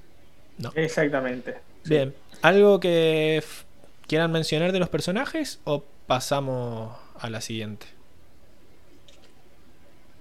Pasamos nomás. Pasamos. Pasamos. Lo único que quiero recalcar, antes, antes de cerrar, ahora que lo vi, eh, quiero, quiero ver- destacar una actitud de Soka que se viene bien, viene haciéndose como cada vez más, más, más continuo y más creciente, ¿no? Eh, quiero destacar que estuvo dispuesto a sacrificarse Sí, para eh, vencer a los soldados. Porque el viejo le dice, es nuestro único motor, es nuestro combustible, nos vamos a caer a pique. Y el tipo le dice, no importa, es la única bomba también. Bueno. Entonces, eso, ese detalle como... o sea, el también chabón está dispuesto a sacrificarse. Exacto, Igual- el chabón no le importa caer. También, también sabe que están y que los va a venir a salvar. No, bueno, pero, pero, pero la, también. la posi- la posibilidad de, de- de morir estaba. O sea, y al Sí, chabón sí, no sí. le importó nada, ¿viste? O, confía mucho en Ang, que, que eso no, no, no, no, no, se, no, no, se, no se ve siempre, porque es bastante escéptico ante, Bueno. ante los poderes de Ang, no, pero eh, el chabón o tiene fie- fe ciega o no le importaba tampoco. Va por el, Un va por todo. la posibilidad. el Un poco de sacrificio. todo para mí. va por el sacrificio de. Soka esto. Bien. Vamos, vamos a la siguiente sección entonces. Vamos a la siguiente sección. Vamos a la siguiente sección.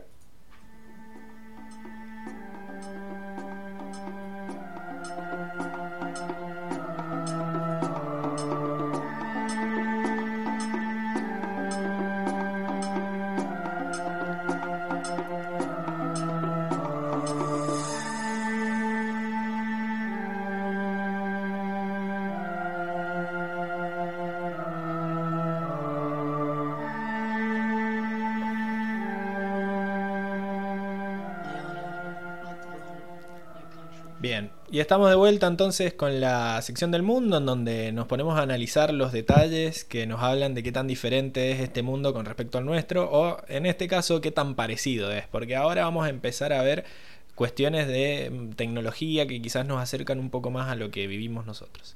Pero antes de pasar a la tecnología vamos a empezar hablando de la locación del lugar donde estamos, que es el Templo del Aire del Norte, que se ve en esta hermosa foto, esta captura del, del capítulo, ¿no? En donde vemos que está por encima de las nubes, ¿no? En la punta de la montaña, al igual que el otro que ya habíamos visto del Templo del Aire del Sur, pero en este como que empiezan a tener estas tomas un poco más detalladas. Se empieza a notar que ya le parece que cuando les renovaron eso, les subieron un poco el presupuesto y empezamos a tener estas vistas donde se ve también mucha más nieve que en el otro. No sé si es que está más cerca del polo que, que el del sur. Pero se empieza a ver como esto de que está el incorporado totalmente a la montaña. Incluso está en la cima a cima. Así que eso, con respecto al, al Templo Aire del, del Norte. Acá tenemos como un boceto que habían hecho los, los dibujantes desde el principio. Es casi igual a lo que se ve en la, en, en la serie. Tenemos esto de que habían como tipo pinturas rupestres. eh, que bueno, esto que decían Francisco de que no tuvieron cuidado de que por lo menos no atravesara la cara del pobre maestro aire acá, pero incluso esto se nota también el detalle de las piedras cuajadas y de las pinturas que estén manchadas con el óxido del... o con el humo, qué sé yo, está bastante bueno. Y se ve también este tema de acá del el bisonte volador y de cómo está muy metido en, la cultura de, los maestros aire, ¿no? Quiero, quiero agregar una cosita, Pablo. Sí, volvemos a eh, para el tema Para el tema mundo, es que eh, los templos, no sé si este en particular o todos los templos del aire, eh, dice, esta, aquí debería estar la, historia de mi pueblo. Sí, sí, se supone que esta es la historia de mi pueblo. Exacto. acá te, muestra, o sea, para, para, el mundo, ¿no? Lo que, lo que refiere al, al, mundo y la cultura. Eh, un dato curioso de que la historia del templo, o sea, la historia de los nómades aire, del pueblo nómade aire, esté pintada en, las paredes. Sí, ¿no? era, tengan, no era una cuestión artística. Claro, y que, no, que, eh, lo que quería recalcar es eso, que la, historia no la cuentan en, papiros o en, o en, rollos, como capaz en la tribu Agua, que, veíamos que tenían, ya escribían en, papiros, ¿no? Sino que acá nos dicen que eh, lo, tienen, lo pintan en las paredes. No sabemos si tendrán capaz una biblioteca aparte, ¿no? Sí, no sé si, no sé si es para interpretarlo tan literal de que es como un cómic que te va contando la, historia del, aire control, sino como para decir, bueno, esto es como una muestra arqueológica, digamos, hasta cierto punto. Es como que la historia está contada en el, no en el dibujo, sino en, cómo lo dibujaron y en qué usaron y todas esas cosas. Me parece que va, más, por ahí. Es como yo creo que, parte de la cultura. Yo creo que, perdón, pero yo creo que todos los templos los tienen dibujos que cuentan la historia. Bueno. De hecho, sí, sí. Fuente. De hecho, bueno, Ariel 12. bueno, nosotros tenemos en el Cerro de la Gloria está la historia contada. para los que no conocen, el Cerro de la Gloria es un, un, lugar de acá de Mendoza que cuenta lo que hizo San Martín, un gran prócer de acá de la Argentina, y está contada en dibujos prácticamente. Es eh, en bronce, pero te cuenta la secuencia, toda la secuencia. Y, así pasa en la mayoría de los templos, por lo menos. Bueno, me convenciste entonces. Vamos a la, a la, siguiente fuente acá que vemos.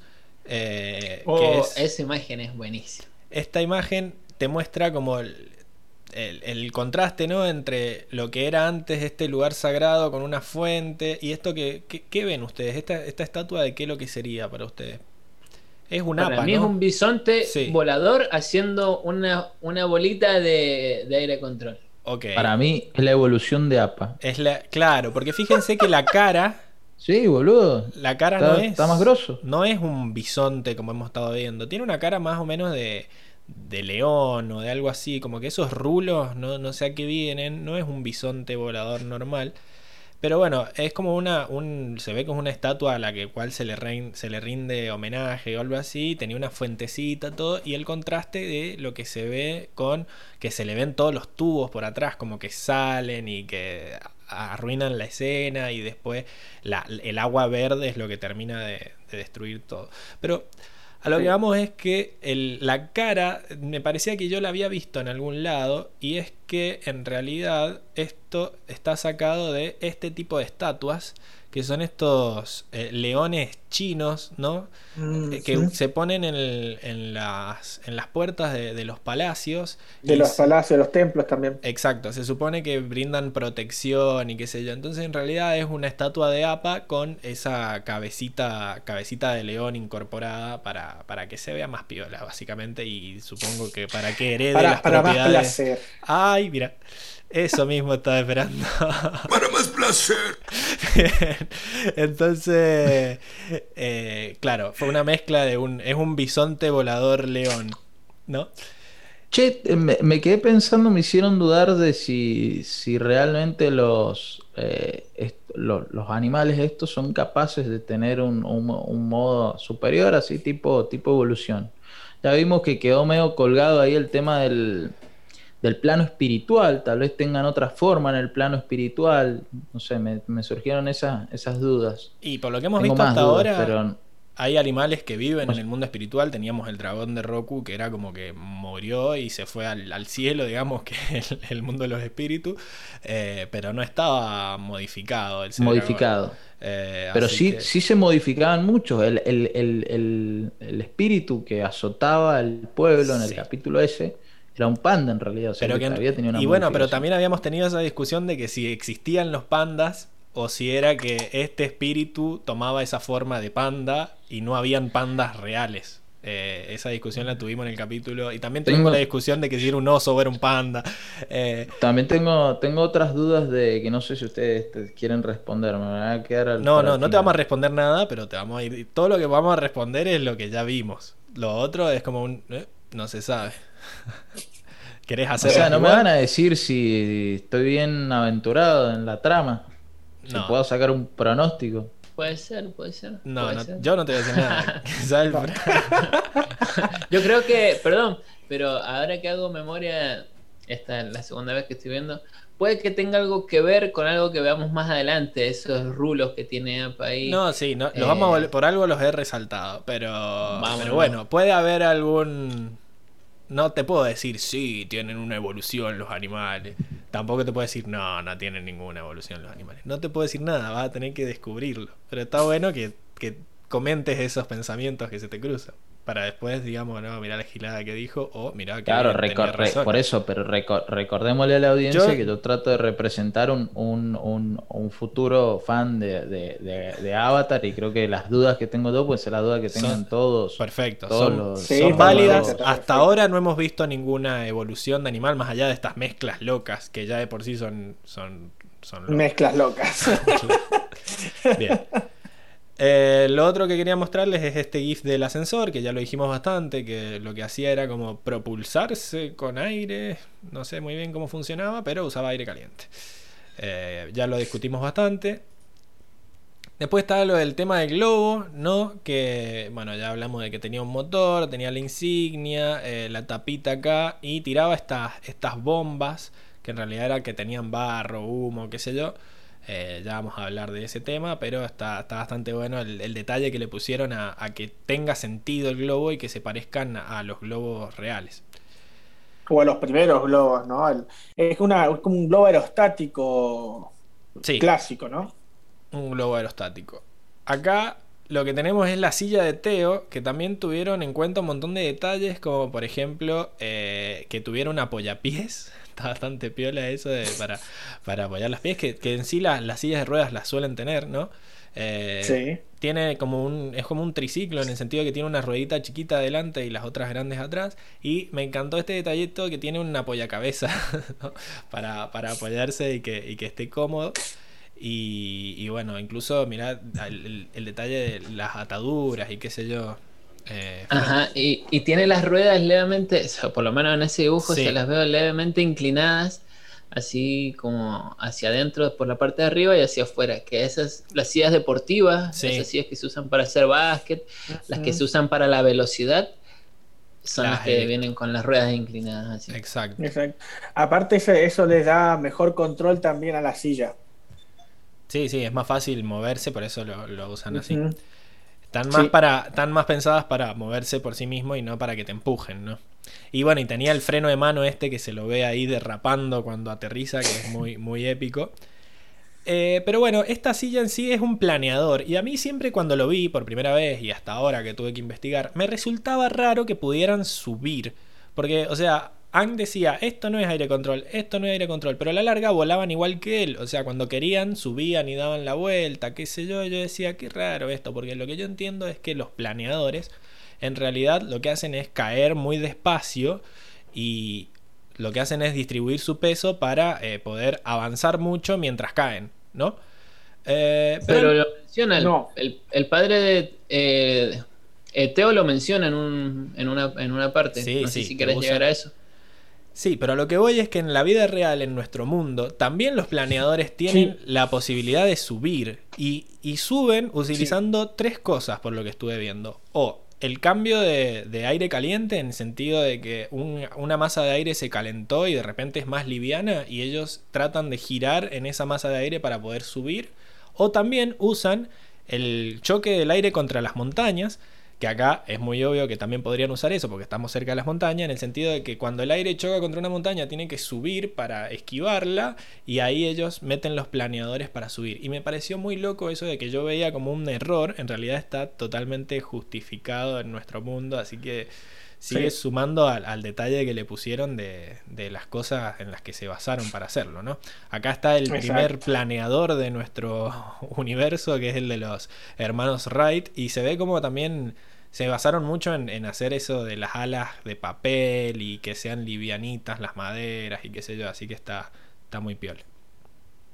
Tenemos el tanque este que ya vimos que tiene un montón de chiches, como eh, que puede escalar con los pinchos eso, puede tirar un, estas dos giladitas que son para, para engancharse del borde y subir. Y lo que más me gustó, más allá de todo el diseño y de que puede girar si se da vuelta y que son repro, es que a la larga, cuando terminan disparando, no tienen un. No usan pirotecnia, no usan una explosión para disparar, tienen adentro una ventanita con un maestro fuego. Y voy a decir, obvio, ¿para qué te vas a gastar en llevar eh, explosivos y qué sé yo para automatizar eso si tenés un chango que dispara fuego por las manos? Eh, y ahí ese detalle me encantó de decir, bueno, en este mundo que hay gente que dispara fuego, al pedo vas a tener un cañón. Eh, tenés un tipo que dispara fuego adentro. Y, y bueno, eso es el world building que siempre hablo. Eso es el- los detalles que, Sí, sí, sí. que, que sirven. ¿Qué ven acá? Les quiero preguntar. A ver si. ¿Qué es eso que está, está diseñando ahí? Sobre todo Lucas, que los otros como que ya saben, medio.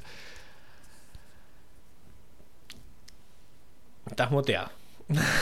No lo, no, no, no lo alcanzo a ver bien. Lo que sí veo, no sé qué. Y sí, no, no está muy, muy fijo, pero es un diseño de Ah. algo que no vimos en la pelea, ¿no? Porque no son ni los Sí, tanques sí, sí, ni sí. nada de Puede eso. ser que vea como un eh, como una perforadora. Sí, una especie de, de taladro, ¿no? De- Ajá, una especie de taladro, Bueno, exactamente. eh, quién sabe, mirá ¿no? Es, es un detalle que no, que no hemos visto hasta ahora y que quizás pueda, pueda tener. Quieren, quieren no, no solamente do- do- dominar el aire, sino también la tierra. Ah, Algún No sé, tipo submarino de tierra.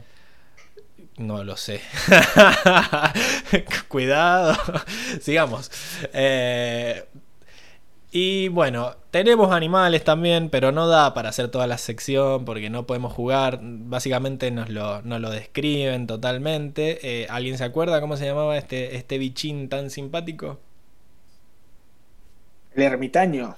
Sí. El cangrejo ermitaño. Es un- Exactamente lo que es. Un cangrejo ermitaño, que básicamente son estos cangrejos que no tienen un, un caparazón propio, sino que van como recogiendo caparazones que están tirados y como que se, se meten y se los hacen propios, ¿no?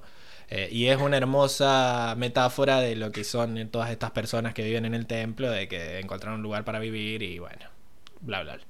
La única diferencia es que los cangrejos ermitaños en nuestro mundo no tienen este pelo, digamos. Eh, son, son moluscos, pero bueno, le metieron unos pelitos como para... Y, y hasta cierto punto podría ser una especie de cangrejo araña, ¿no? Porque tiene esas como... Esas mandíbulas... Eso te iba a decir. Lo- los dientes, los dientes ahí. Ajá. Ajá. Para mí es bigote. Es un bigote. Puede ser que se lo, se lo recorta, decís vos, para que le quede bonito. Claro, ¿qué hace? Para poder hacer este gesto cuando pasa. chiva, chiva calencho. Chía. Buenísimo. Eh, bueno, y esa es la sección de animales. También habían otros animales, no sé si lo notaron.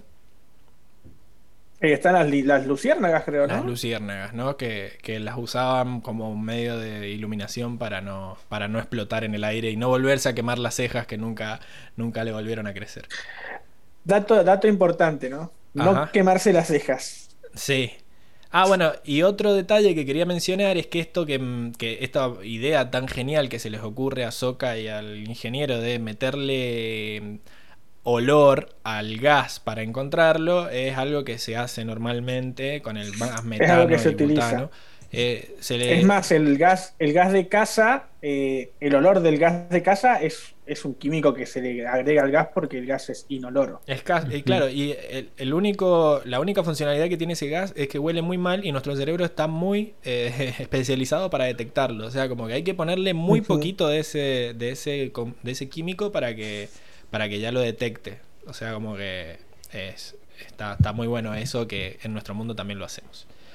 Bien, entonces, bueno, termina esta sección. Pasamos a la siguiente, que vendría con esta cortina.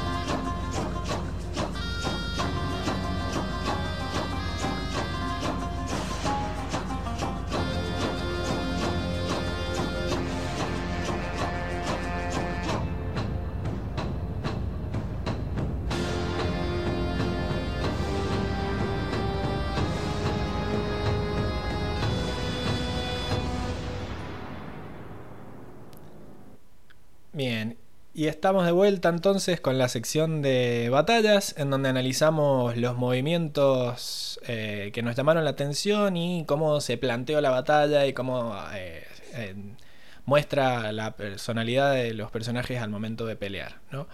Ya hemos hablado de cómo Ang estaba más agresivo en, esta, en este capítulo en cuanto a, querer pelear. y ahí le damos la razón a Lucas. Y lo primero que vemos es este Ah, mira, quedó, quedó la otra imagen. A ver cómo hago para resolver eso. ¿Así? Sí, mira. Bueno, tenemos el cachetazo. ¿Cómo era? ¿Bife, bife de aire? El bife de aire. Bife de aire. Excelente. Bife de aire. Eh, utilizó pam. bife de aire. Eh, Muy efectivo. Bien, vemos que es. Es un es revés, es un revés ahí. Claro, es el, el- el- el golpe del guante. Sí, sí, sí. Sí, sí, sí. Está muy bueno este detalle que tiene que como mover la manito y hacer tac. Pero bueno, básicamente para los que no lo están viendo y no están viendo en modo eh, audio solamente, lo que hace es desde una distancia de unos 3 metros hacer un movimiento rápido con el brazo para generar un- un- una ráfaga de aire sutil que simule una cachetada en la cara de este sargento, no sé qué carajo era, y que es más, más que doloroso, es sumamente humillante, ¿ah? en el sentido de que, de que se lo ve despeinado incluso y como que está recaliente el chabón. Eh, pero bueno, está, está bastante bueno. Después todos los otros movimientos que vemos son en la, en, las batall- en la batalla, en una batalla en la que estamos en un, en un contexto en el que estamos con superioridad aérea, decimos, y eh, los que pueden volar tienen esta ventaja. Una ventaja que se ve muy rápidamente en esta imagen, ¿no? En donde vemos que usando, mientras los maestros fuego estaban, o los soldados, ¿no? Estaban tratando de subir al templo caminando, eh, por una cornisa bastante peligrosa, vienen estos tipos volando y le tiran bombas con de todo. Eh, básicamente teníamos cuatro bombas que eran las de humo, las de fuego, las de barro y las de hedor. Y bueno, lo primero que hacen es tirarles bombas de humo para, para que no puedan atacarlos de vuelta, ¿no? Y después vemos un movimiento de Ang muy, muy piola, que no sé si se lo acuerdan ustedes, que también termina tirando varios de la cornisa. ¿Cuál era?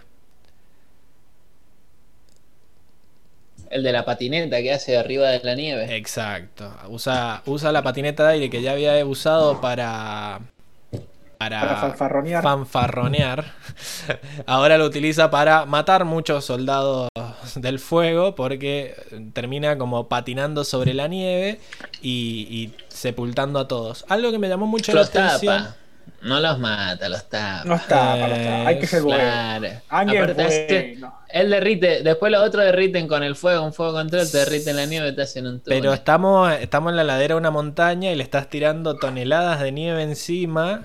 Y ya vimos que con, con un- las bombitas se caían un par. Imagínate, con la avalancha esta. Yo, yo Eh, quiero abrir un debate. Quiero abrir un debate sobre esta escena y sobre esta técnica de Ang.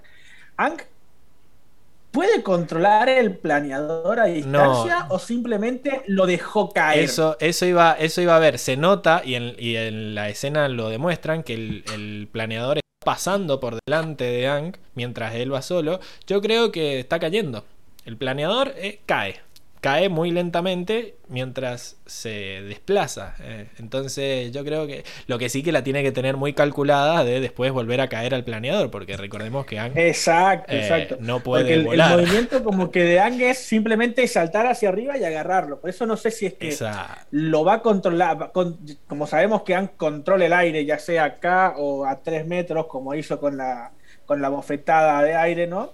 Eh, ¿Lo controlará? Bofetada. ¿No lo controlará? Simplemente No, no, para cae. mí, para mí no lo Para mí va como un avioncito. Sí, no lo está controlando y además eh, lo bueno es que el capítulo siempre usa los movimientos en una situación eh, en la que no hay peligro y después las usa en la batalla. Y es el mismo exacto movimiento que usamos, que vemos que él hace en la, en la pared. En la pared también lo deja que vaya solo y después lo agarra. Ya lo tiene practicado, digamos. Eh, Claro. Pero bueno, le sale muy bien. A- aparte, pará. es su técnica. Sí, sí, o, es la, o estoy mal. Sí, es, es la, la- técnica que él creó. es la técnica que le valió para mí el título, pero me la siguen discutiendo.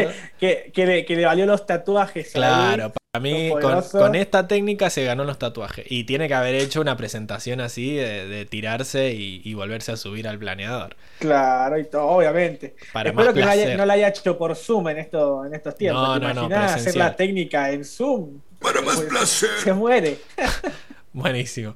Eh, seguimos entonces con la de eh, Katara.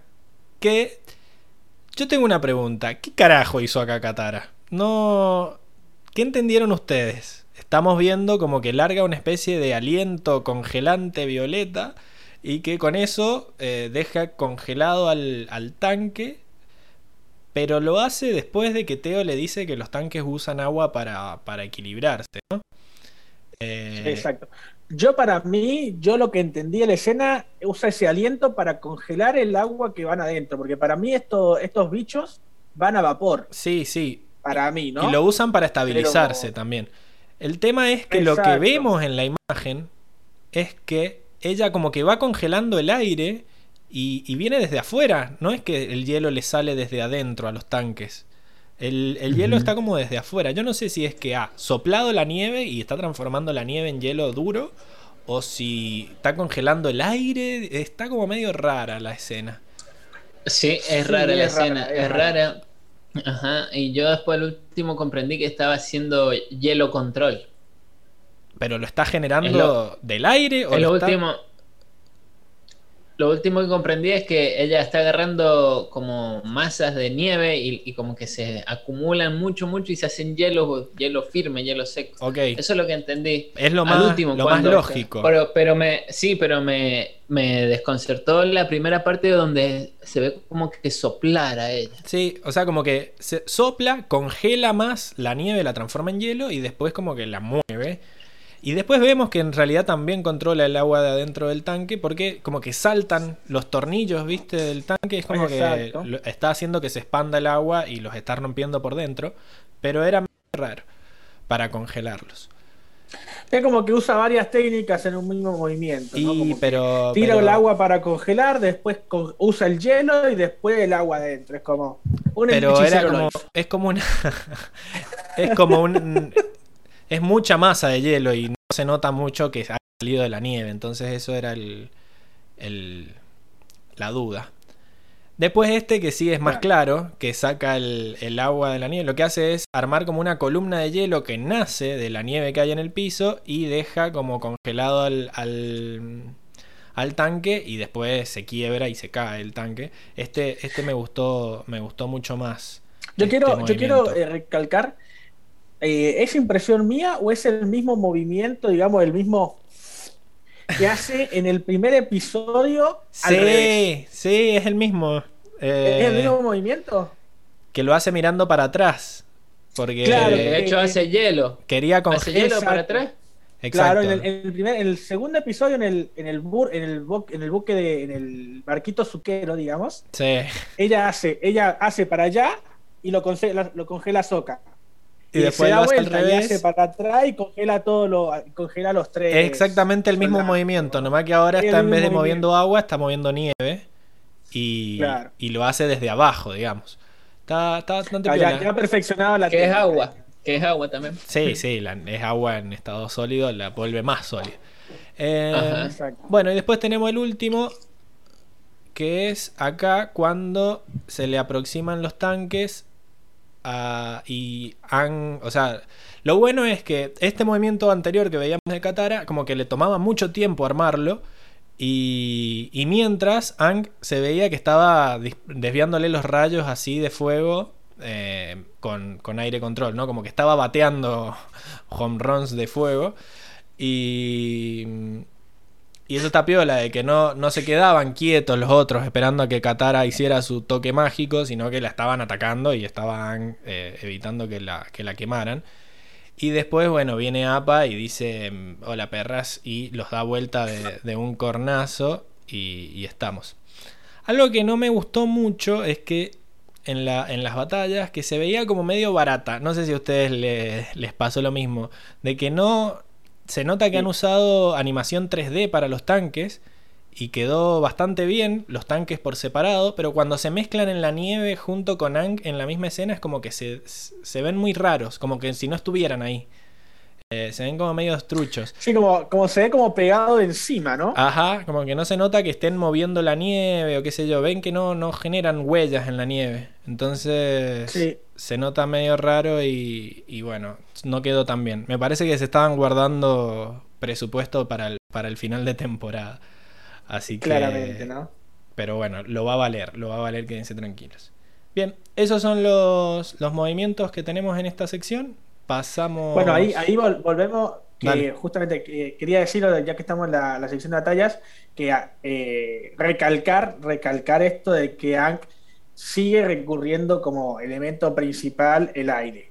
Seguimos viendo, todavía no, en- no vemos que, que en momentos de crisis recurra al agua. Por más que ya, Sí. ya hemos visto que eh, cuando lo tiene fácil, cuando está en el medio del océano, usa el agua como, como un crack, ¿no? Igual Pero acá, cuando lo tiene difícil, acá también el chiste también era que el poder del aire era como la ventaja. Entonces, bueno, claro, quizás claro, claro. mm, Katara no le queda otra que usar agua, pero él entre el agua y el aire de- decide, decide usar el Claro, aire. sí. Sigue, sigue recurriendo al aire, digamos. Perfecto. Bueno, pasamos entonces a la siguiente.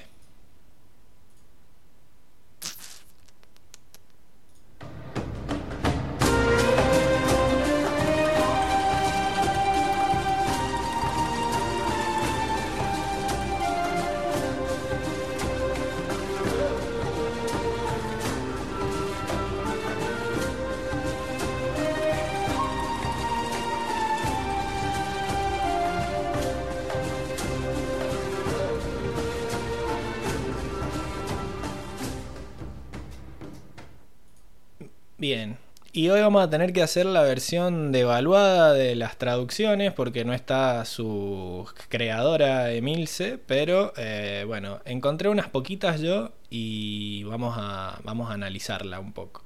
La primera es que cuando Ang y está, está haciendo esa guerra de egos con Teo a ver de quién, quién vuela mejor, eh, Teo le dice, no, eh, sos muy bueno, qué sé yo, y Ang dice, yo no hago esto para presumir. A lo que inmediatamente se pone a presumir, ¿no? Entonces yo no sé si es que está, lo está haciendo un sarcasmo, qué sé yo. Quedó medio raro eso. Eh, pero en inglés lo que está diciendo es que eh, I can do more than fancy gliding. Que vendría a ser como, en realidad soy bueno, pero yo puedo hacer más que un, un planeo elegante o planear de manera elegante, digamos.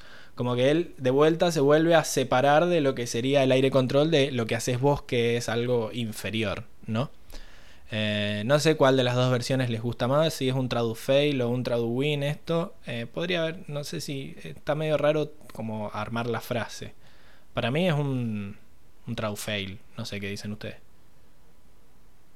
Sí, yo creo que para mí es un trado fail porque no se, no se expresa en el, en el español, digamos, en la traducción, lo que realmente eh, está diciendo Ang, porque Claro. dice- Ang está rebajándolo eh, a, a- a ellos que no son maestros aire, digamos, Perfecto. con su comentario, ¿no? Sí, estoy, estoy de acuerdo, así que va a tradu fail. Uy, qué mal. Bien, después eh, la otra es que mientras le destruyen la cabeza para hacer un baño, supuestamente, Ang dice, es bueno ver que una parte del pueblo no está arruinada. Y en realidad lo que quiere decir es que en inglés lo que dice es una parte del templo no está arruinada. Y ahí acá no hay excusas, pueblo es igual que templo y es igual de larga. Así que la verdad que no, no había ninguna excusa de por qué no pusieron templo para mí, que no sé si se equivocaron al leer o al armar el coso, así que esta es otra tradufail, era parte del templo. Uy, qué mal. Y para la siguiente tenemos, eh, digamos, una... Bueno, antes de pasar a la imagen, teníamos que dice que iba a destruir esa parte del templo para crear un baño en la casa, dice... eh, El ingeniero. ingeniero, y después Hank también le dice, por un baño en la casa vas a hacer tal cosa. Y en realidad eh, lo que dice en inglés es bathhouse, que literalmente es baño y casa, son esas dos palabras, pero en realidad no es baño en la casa, sino que la traducción directa sería casa de baño. O lo que nosotros diríamos en realidad es un baño turco. No sé si ustedes saben lo que es un baño turco. Sí. ¿Querés explicar qué es un baño turco? Ah, Tendría que ser. eh, vendría siendo lo que es eh, lo que también conocido como. ¿Cómo se llama? Exacto, es un baño gigante con vapor y piletas. Exacto, vendría a ser como un- bien visto, ¿no? unas termas, una, un sauna, una cosa así, ¿no? Es como un- Exacto, es como un todo en uno, porque eh, en realidad eh, en los baños turcos eh, tenés todo incluido. O sea, ahí es todo un salón donde los tipos se bañan. Tenés el, el que se pasa la toalla en su momento, tenés la- las piletas o tinas o lo que sea, ¿no? Eh, y todo en el mismo lugar, digamos, es un super baño, como te diría. O sea que en realidad baño en la casa era como tan, tan mal directamente la traducción. La última está sería casa de baño. Entiendo que no puedas usar la palabra baño turco porque... eh, ¿Qué es lo que es un turco? en este mundo no, no hay Claro. turcos, no, no existe Turquía. eh, pero bueno, hay, podrías usar, qué sé yo, baño público quizás. Eh, esa... Exactamente. Como que se entiende como que quiere hacer un inodoro. O sea, Yo- como sí. Exacto, lo que quiere en realidad son duchas, porque es más, el tipo dice, acá la gente empieza a apestar. Exacto. Getting stinky, dice. Eh, claramente Así que es, sí, es acá, lo, que, lo que quiere decir es ducha. acá se perdió el significado, así que seguimos con el Homero decepcionado. Uy, qué mal. Y la última es que cuando vemos las, las bombas, decía que tenían cuatro tipos de bombas que eran humo, fuego, olor y lodo, decía, ¿no? Pero eh, después cuando veíamos que tiraban era como una cosa verde, que no era lodo, obviamente. Claro, no es lodo. La, lo que decía en la versión en inglés es slime, que es súper, súper difícil de traducir porque el slime es esta cosa, es como un moco. Sí, eso, eh, justo te iba a decir eso, Pablo, que en, lo- en los premios de Nickelodeon el- es famoso que le tiran el slime, que es ese, ese Exacto. moco verde. Es como comer. Yo creo que ahí hubo un- una presión de Nickelodeon a decir, bueno, que usen mi slime y, le, y metemos Sí, que, propaganda. que haya bombas de slime, que haya algo, Sí. tenía que haber de slime. Porque la verdad es que no es muy, eh, muy poco útil como arma, más allá de sentirte pegajoso, ¿qué, qué estás logrando al tirarle esto? Eh, Sí. Pero bueno, la verdad que no se me ocurrió ninguna traducción y creo que lodo, dentro, dentro de todo, por más que veamos que no es lodo, o sea, ¿qué decimos moco? Pero si decís moco, es como que crees que han juntado moco y se lo tiran.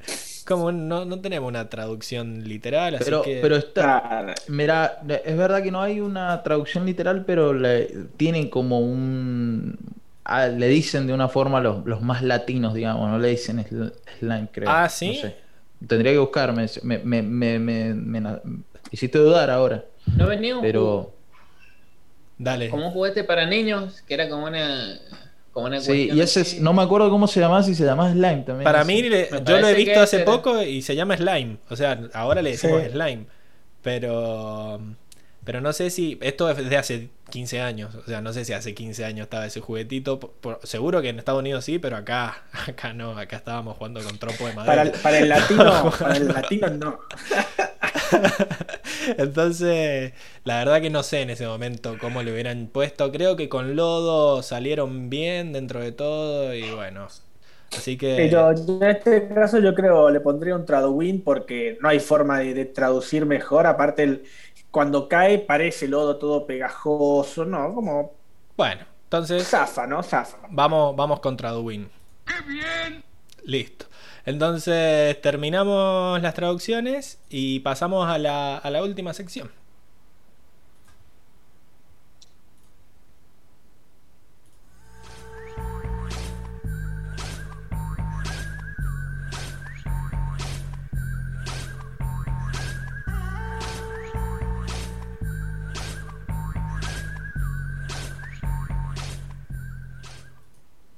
Bien, y estamos de vuelta con eh, la sección y el Diego haciendo publicidad de su teléfono, en la que estamos en la sección final donde hacemos nuestras votaciones sobre las mejores partes del capítulo y donde ojalá nos peleemos porque siempre termina pasando lo mismo.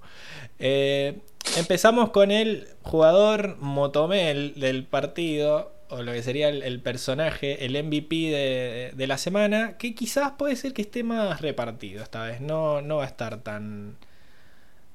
Tenemos varios contendientes, ¿no? Eh, Lucas, vos a quién nominás para el premio del jugador Motomel? Eh, yo no tengo duda, para mí Soca. Ok. ¿Tenés pruebas? ¿Tenés Sí, justificación? sí, sí, sí.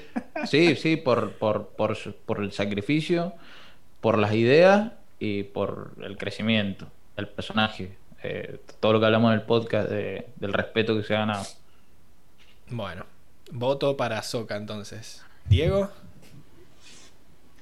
Eh, yo para mí, eh, yo se lo daría a Teo. El, el- el chabón, el personaje me, me- me gusta bastante.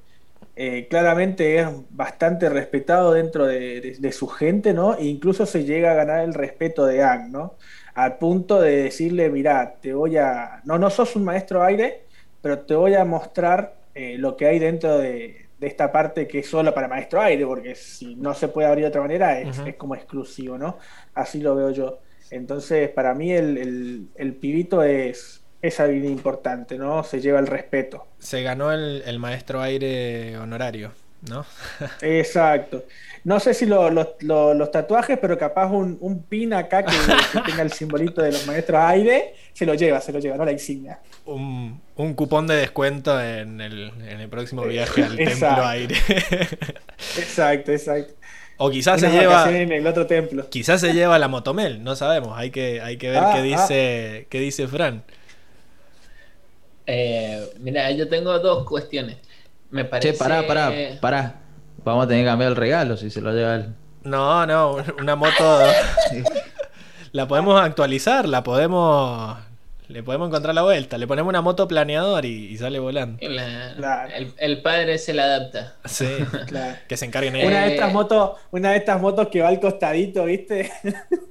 Bueno, también, un sidecar. Está bien, cercar. Eh, Fran, vos estás, estás en duda, me decís. Sí, estoy en duda porque eh, sin duda Soka, un personaje clave en este capítulo eh, y todo lo que ha, ha crecido. Eh, Dale, Fran, si lo a también, sí, sí, de una. Pero también el cabrón genio es un genio. El genio, el ingeniero que nombramos ingeniero es un genio, el loco.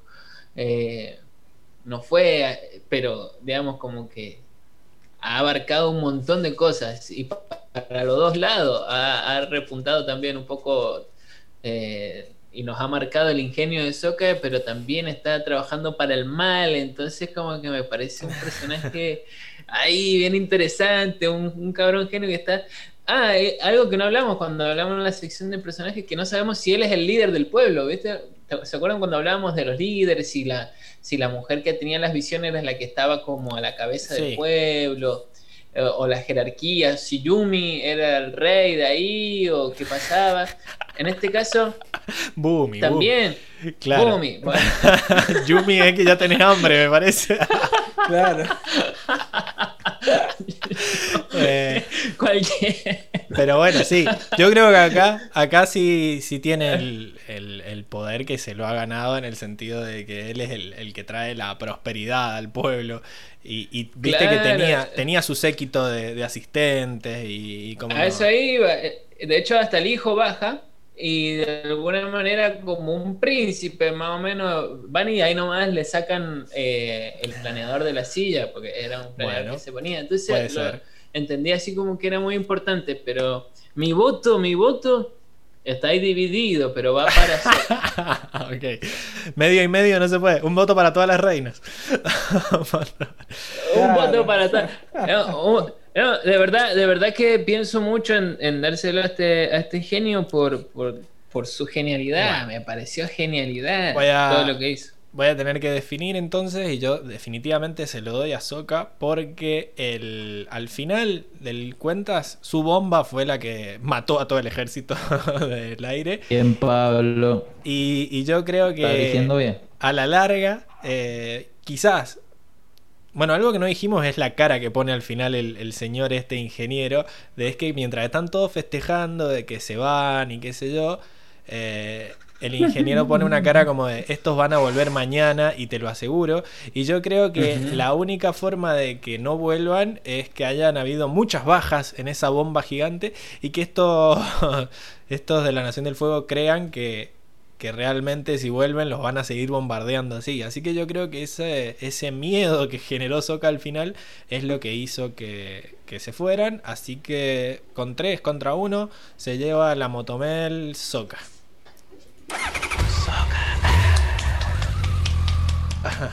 Ahí lo vemos, lo vemos que se va, se sube a su moto y se va. Bien, eh, pasemos entonces al, al momento gracioso preferido.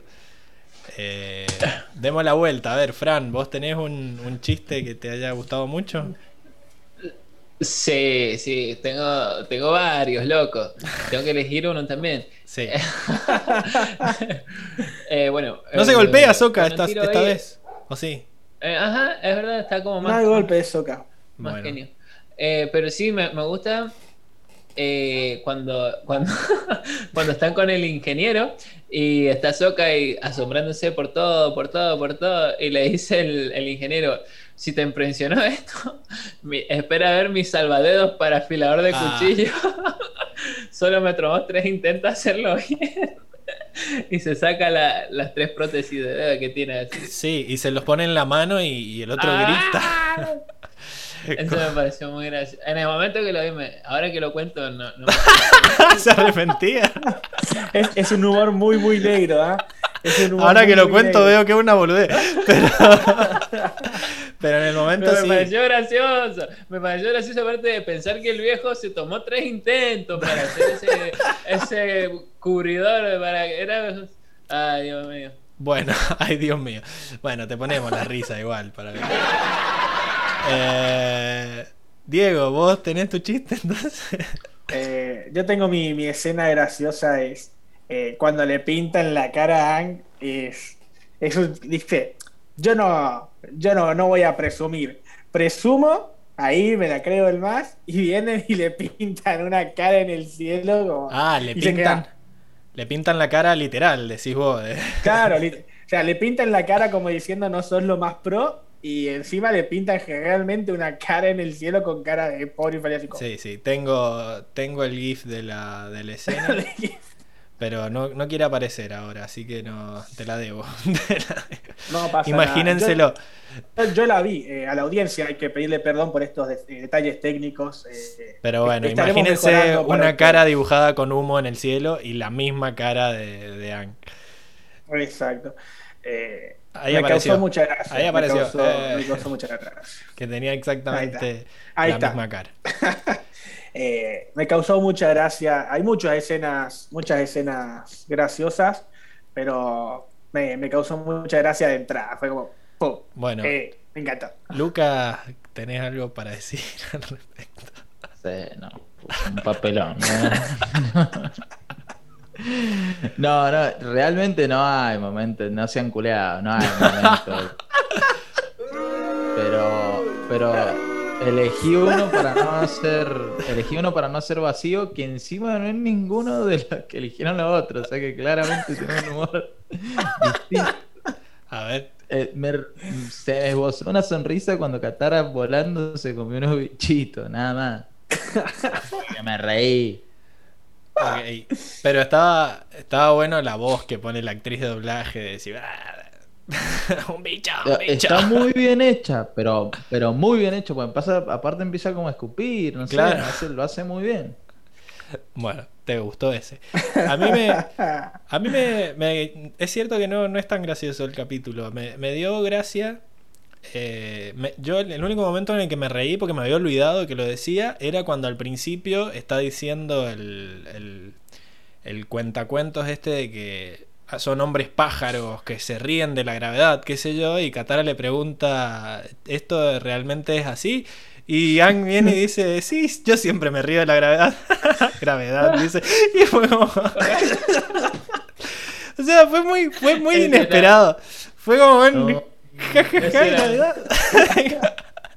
No me lo esperaba, no me lo esperaba. Fue un chiste muy pelotudo, pero que en el momento solté una sonrisa como de decir, ja, ja, ja, gravedad. No sé si se reía, se referían a reírse así, sino de.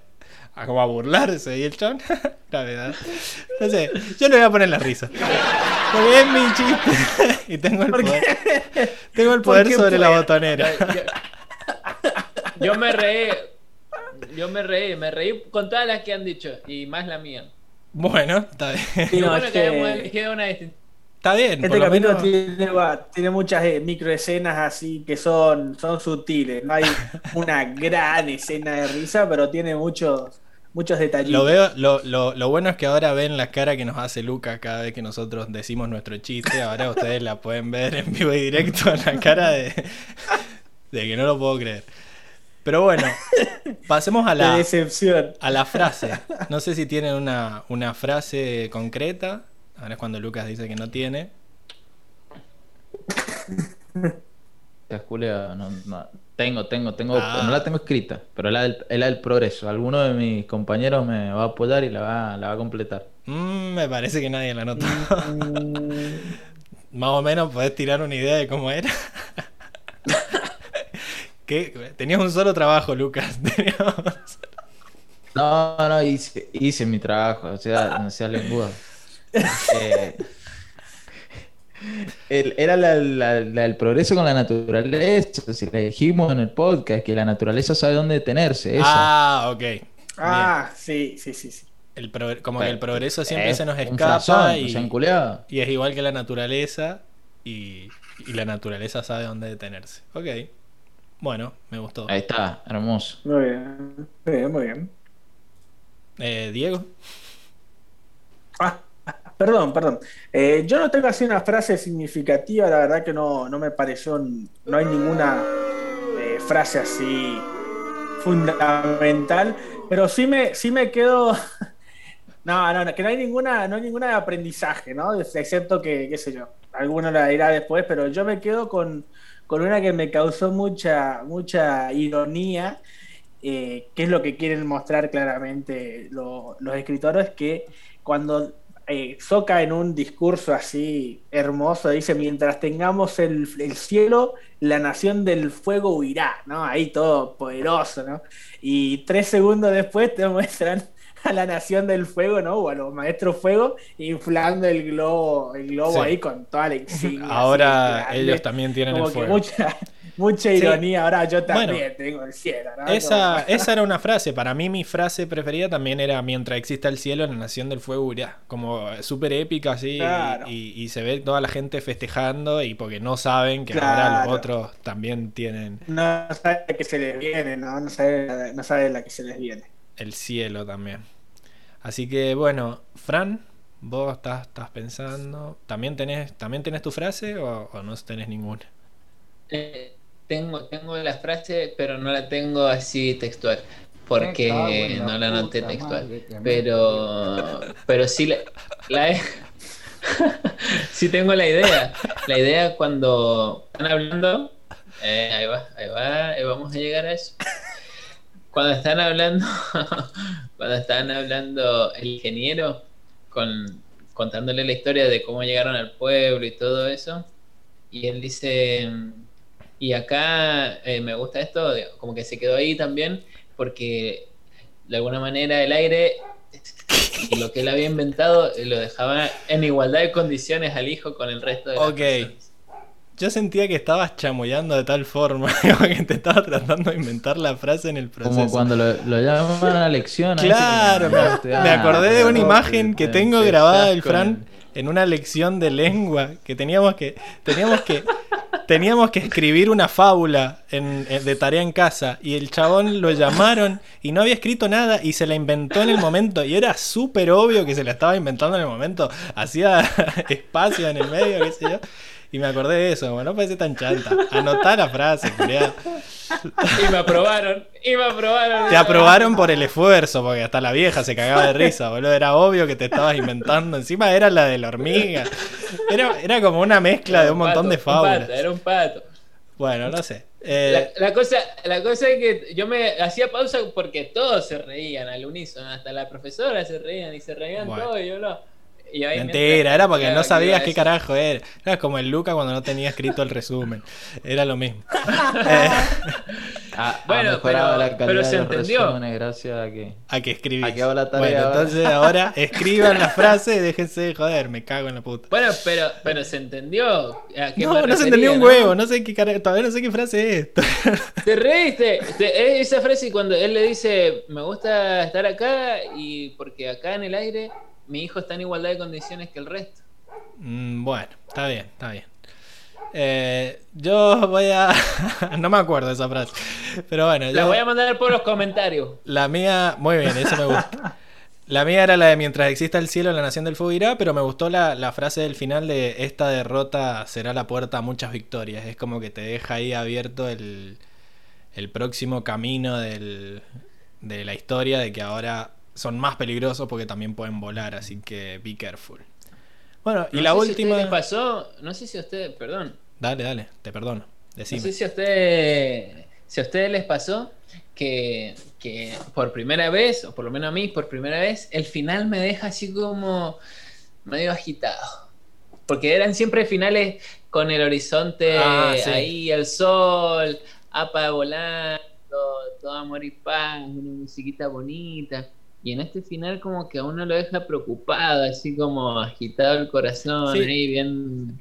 Es como que en realidad perdieron, ¿no? Porque en sí queda preocupado el otro tipo y le dieron más armas a la Nación del Fuego que hasta ahora siempre se salían con la suya en todos los capítulos y ahora dejaron un, cometieron un error que, que puede llegar a ser preocupante más adelante. Así que sí, a mí también me dio la misma sensación y yo dije, uh, se pudrió. ah, Tendrían que haberlo, tendrían que haberlo quemado al globo. Sí, sí, sí. clara- claramente te lo dejan abierto como diciéndote eh, se va a pudrir todo. La cagaron. La cagaste, güey. Bueno, eh, así. Bueno, eh, la última es la, la escena favorita y ya vamos terminando. Vos, Diego, supongo que es la del... Ahora le, le robo yo, le Esa. la- el coso, le robo la escena final porque me tengo que ir. Dale. Y la quiero elegir, Dale, no la dale. quiero fallar a la, a la audiencia. Es la, la del globo final. que coincido con lo que dijo el Fran, que, que no han habido capítulos que nos dejen así preocupados por lo que se viene, por lo menos no como este, eh, marcando un, un poderío aún más grande en la Nación del Fuego. Así que eh, saludos a todos y nos Dale. vemos en la próxima. Chao, Luca, que estés bien. Chao, Lucas, nos Nos vemos. Expulsado. Bueno, Chao. eh, A la despedido. bueno, eh, Diego, vos no sé si la tuya cuál es. Sí, no, mi escena. No, no, sí, mi escena favorita es, es la. En realidad, la, la- la parte chistosa es cuando muestran las caras, pero la escena en general de, de el ego versus el ego, ahí a ver quién, quién la tiene más grande entre Ang y Teo, es como, como mi, mi, mi escena favorita porque el chabón dice, oh, hay un maestro, hay, hay un, hay un volador, me voy a ir a, a medir un Sí. poquito. a ver". Que encima recién me doy cuenta que la dejé ahí de fondo todo este tiempo Ah, mientras está, está ahí de fondo, sí, sí. Eh, Sí, pero bueno, fondo. sí. La parte en la que. Y encima se muestra que exactamente la misma cara que está haciendo Ang. O sea, es un, es un artista. Exacto. El chabón. Sí, sí, sí. Bien, eh, la otra. La tuya. Es esta, ¿verdad, Fran? Mi, mi escena favorita, claro, es cuando están eh, Sokka y el ingeniero en el mismo. eh, le está mostrando su espacio y Sokka está toqueteando todo. Eso me re gustó. Así como que el ingeniero es como bastante permisivo y Sokka toqueteando todo y, y hablando llegan a ese descubrimiento de que el huevo es algo tan pequeño que no se ve. eh, ¿Cómo es que le dice? ¿Cómo puede ser que algo tan pequeño Sí. que no puedes tocar ni ver apeste tanto? Entonces como que los dos van hablando y llegan a la misma conclusión y es como un eureka, lo Sí. conseguimos, lo logramos, lo descubrimos. lo Está muy hemos bueno. encontrado. De esa escena de que el, el chabón como que quizás no tiene alguien con quien hablar de todas estas cosas, ¿no? Porque el hijo se le muestra que lo admira y qué sé yo, pero no sé si comparte la misma pasión por inventar las cosas y qué sé yo. O, o que tengan ese nivel de, de- de inteligencia y de genialidad, ¿no? De, de poder ver de esto, poder sacar algo mejor, ¿no? Entonces- que es el único, el único que tiene ese pensamiento. Y de hecho, me- de hecho, es como que ahí los dos arman el relato. Es como que están pensando lo mismo, llegaron a lo mismo los dos, y mientras uno hablaba, el otro continuaba el mismo Sí. relato, pero añadiéndole Exacto. cosas. Y, en- y a la vez se dicen, eres un genio. Como que Sí, ahí también me encantó cómo también queda reflejado que Soka es un capo, digamos, que hay que considerar lo que él dice y piensa, porque un chabón que te inventa todas las armas más poderosas, que le diga que es un genio, hay algo Sí. ahí de genialidad. Y me gusta que- Esa escena me encantó. que va construyendo la tensión, la escena, o sea, estamos viendo ahí la imagen de cómo la cámara, mientras ellos van hilando las ideas, como que va haciendo un zoom de a poquito, así, se va acercando de a poco, y cuando llegan a es un genio es como, ¡eh, eureka!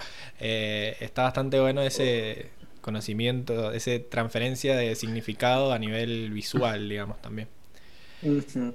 Tal Buenísimo. cual, Sí, tal sí, cual. sí. Me encantó, me encantó por- porque es maravilloso llegar así a, a un descubrimiento, una idea.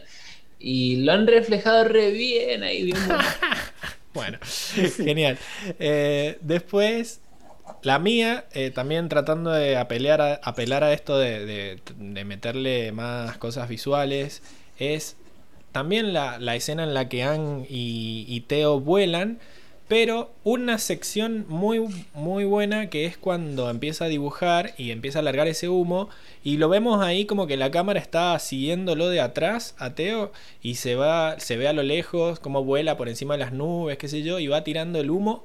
Y me encantó el detalle de que la cámara va, va haciendo también, va moviéndose junto con Teo.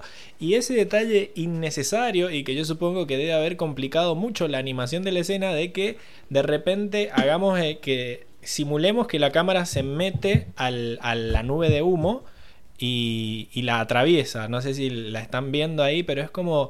Eso me, me encantó, Sí, es como que sí, le da ese, ese, esa como vértigo a la escena de decir, mirá cómo se mueve la cámara y que en animación 2D no es tan fácil de hacer. Así que me encantó ese detalle necesario que se ve que, que es amor a, a la escena y a demostrar de... Es la escena en la que tiene que quedar claro que Teo es un capo eh, y, Exacto. y lo logran, me parece. Así que... Está buenísimo. sí, sí. de una. De hecho, como que la cámara lo va siguiendo, pero ni siquiera a la misma velocidad. no lo alcanza, ¿ves? Y... Exacto. Ajá, sí, eso sí, está sí. buenísimo. Sí, Me sí, sí. encantó. Son estos pequeños detalles de, de animación que, que nos dejan locos. Y además todo eso, el detalle también de, en otra escena se veía también como se encargaban de poner las sombras sobre las nubes, ¿no? Porque están por encima de las nubes y incluso acá también se ve como la sombra se mueve junto con el planeador. Sí. eh, y cuando iban con APA también iban por encima de las nubes y todas esas escenas en el cielo están, están muy bonitas. Por eso me llama la atención que las escenas en la Sí. nieve no se vean tan bien, se vean como, como raras y como, como que le faltó una capa Ajá. de pintura ahí. Eh, Sí. Pero bueno, eh, es lo que se puede. Bien, hemos llegado. Una cal y una arena. Sí, sí. Nada es perfecto. Bien. Somos humanos, somos humanos. Hemos llegado entonces al, al final del, del episodio. Muchas gracias por, por estar conmigo una vez más. Eh, la semana que viene estamos ya por fin llegamos al, al Polo Norte y vamos a ver por primera vez a la, a la tribu agua y, y todo lo que eso conlleva. Así que bueno, estaremos la semana que viene para, para hablar de ese episodio. Esperemos que esté Milce y que no seamos cuatro vagos hablando de ese episodio porque estaría, estaría bueno un poco de, de representación femenina. Eh, así Sí, que mm, eso, muchas gracias por estar. Mm, Despídanse y, y nos vemos la, la semana que viene. ¿Les parece? Muy bien. Hasta la próxima semana, audiencia, chicos. Que tengan una, una buena semana. Hasta la próxima. Saludos a todos los fans. Dejen sus comentarios y nos vemos la semana que viene.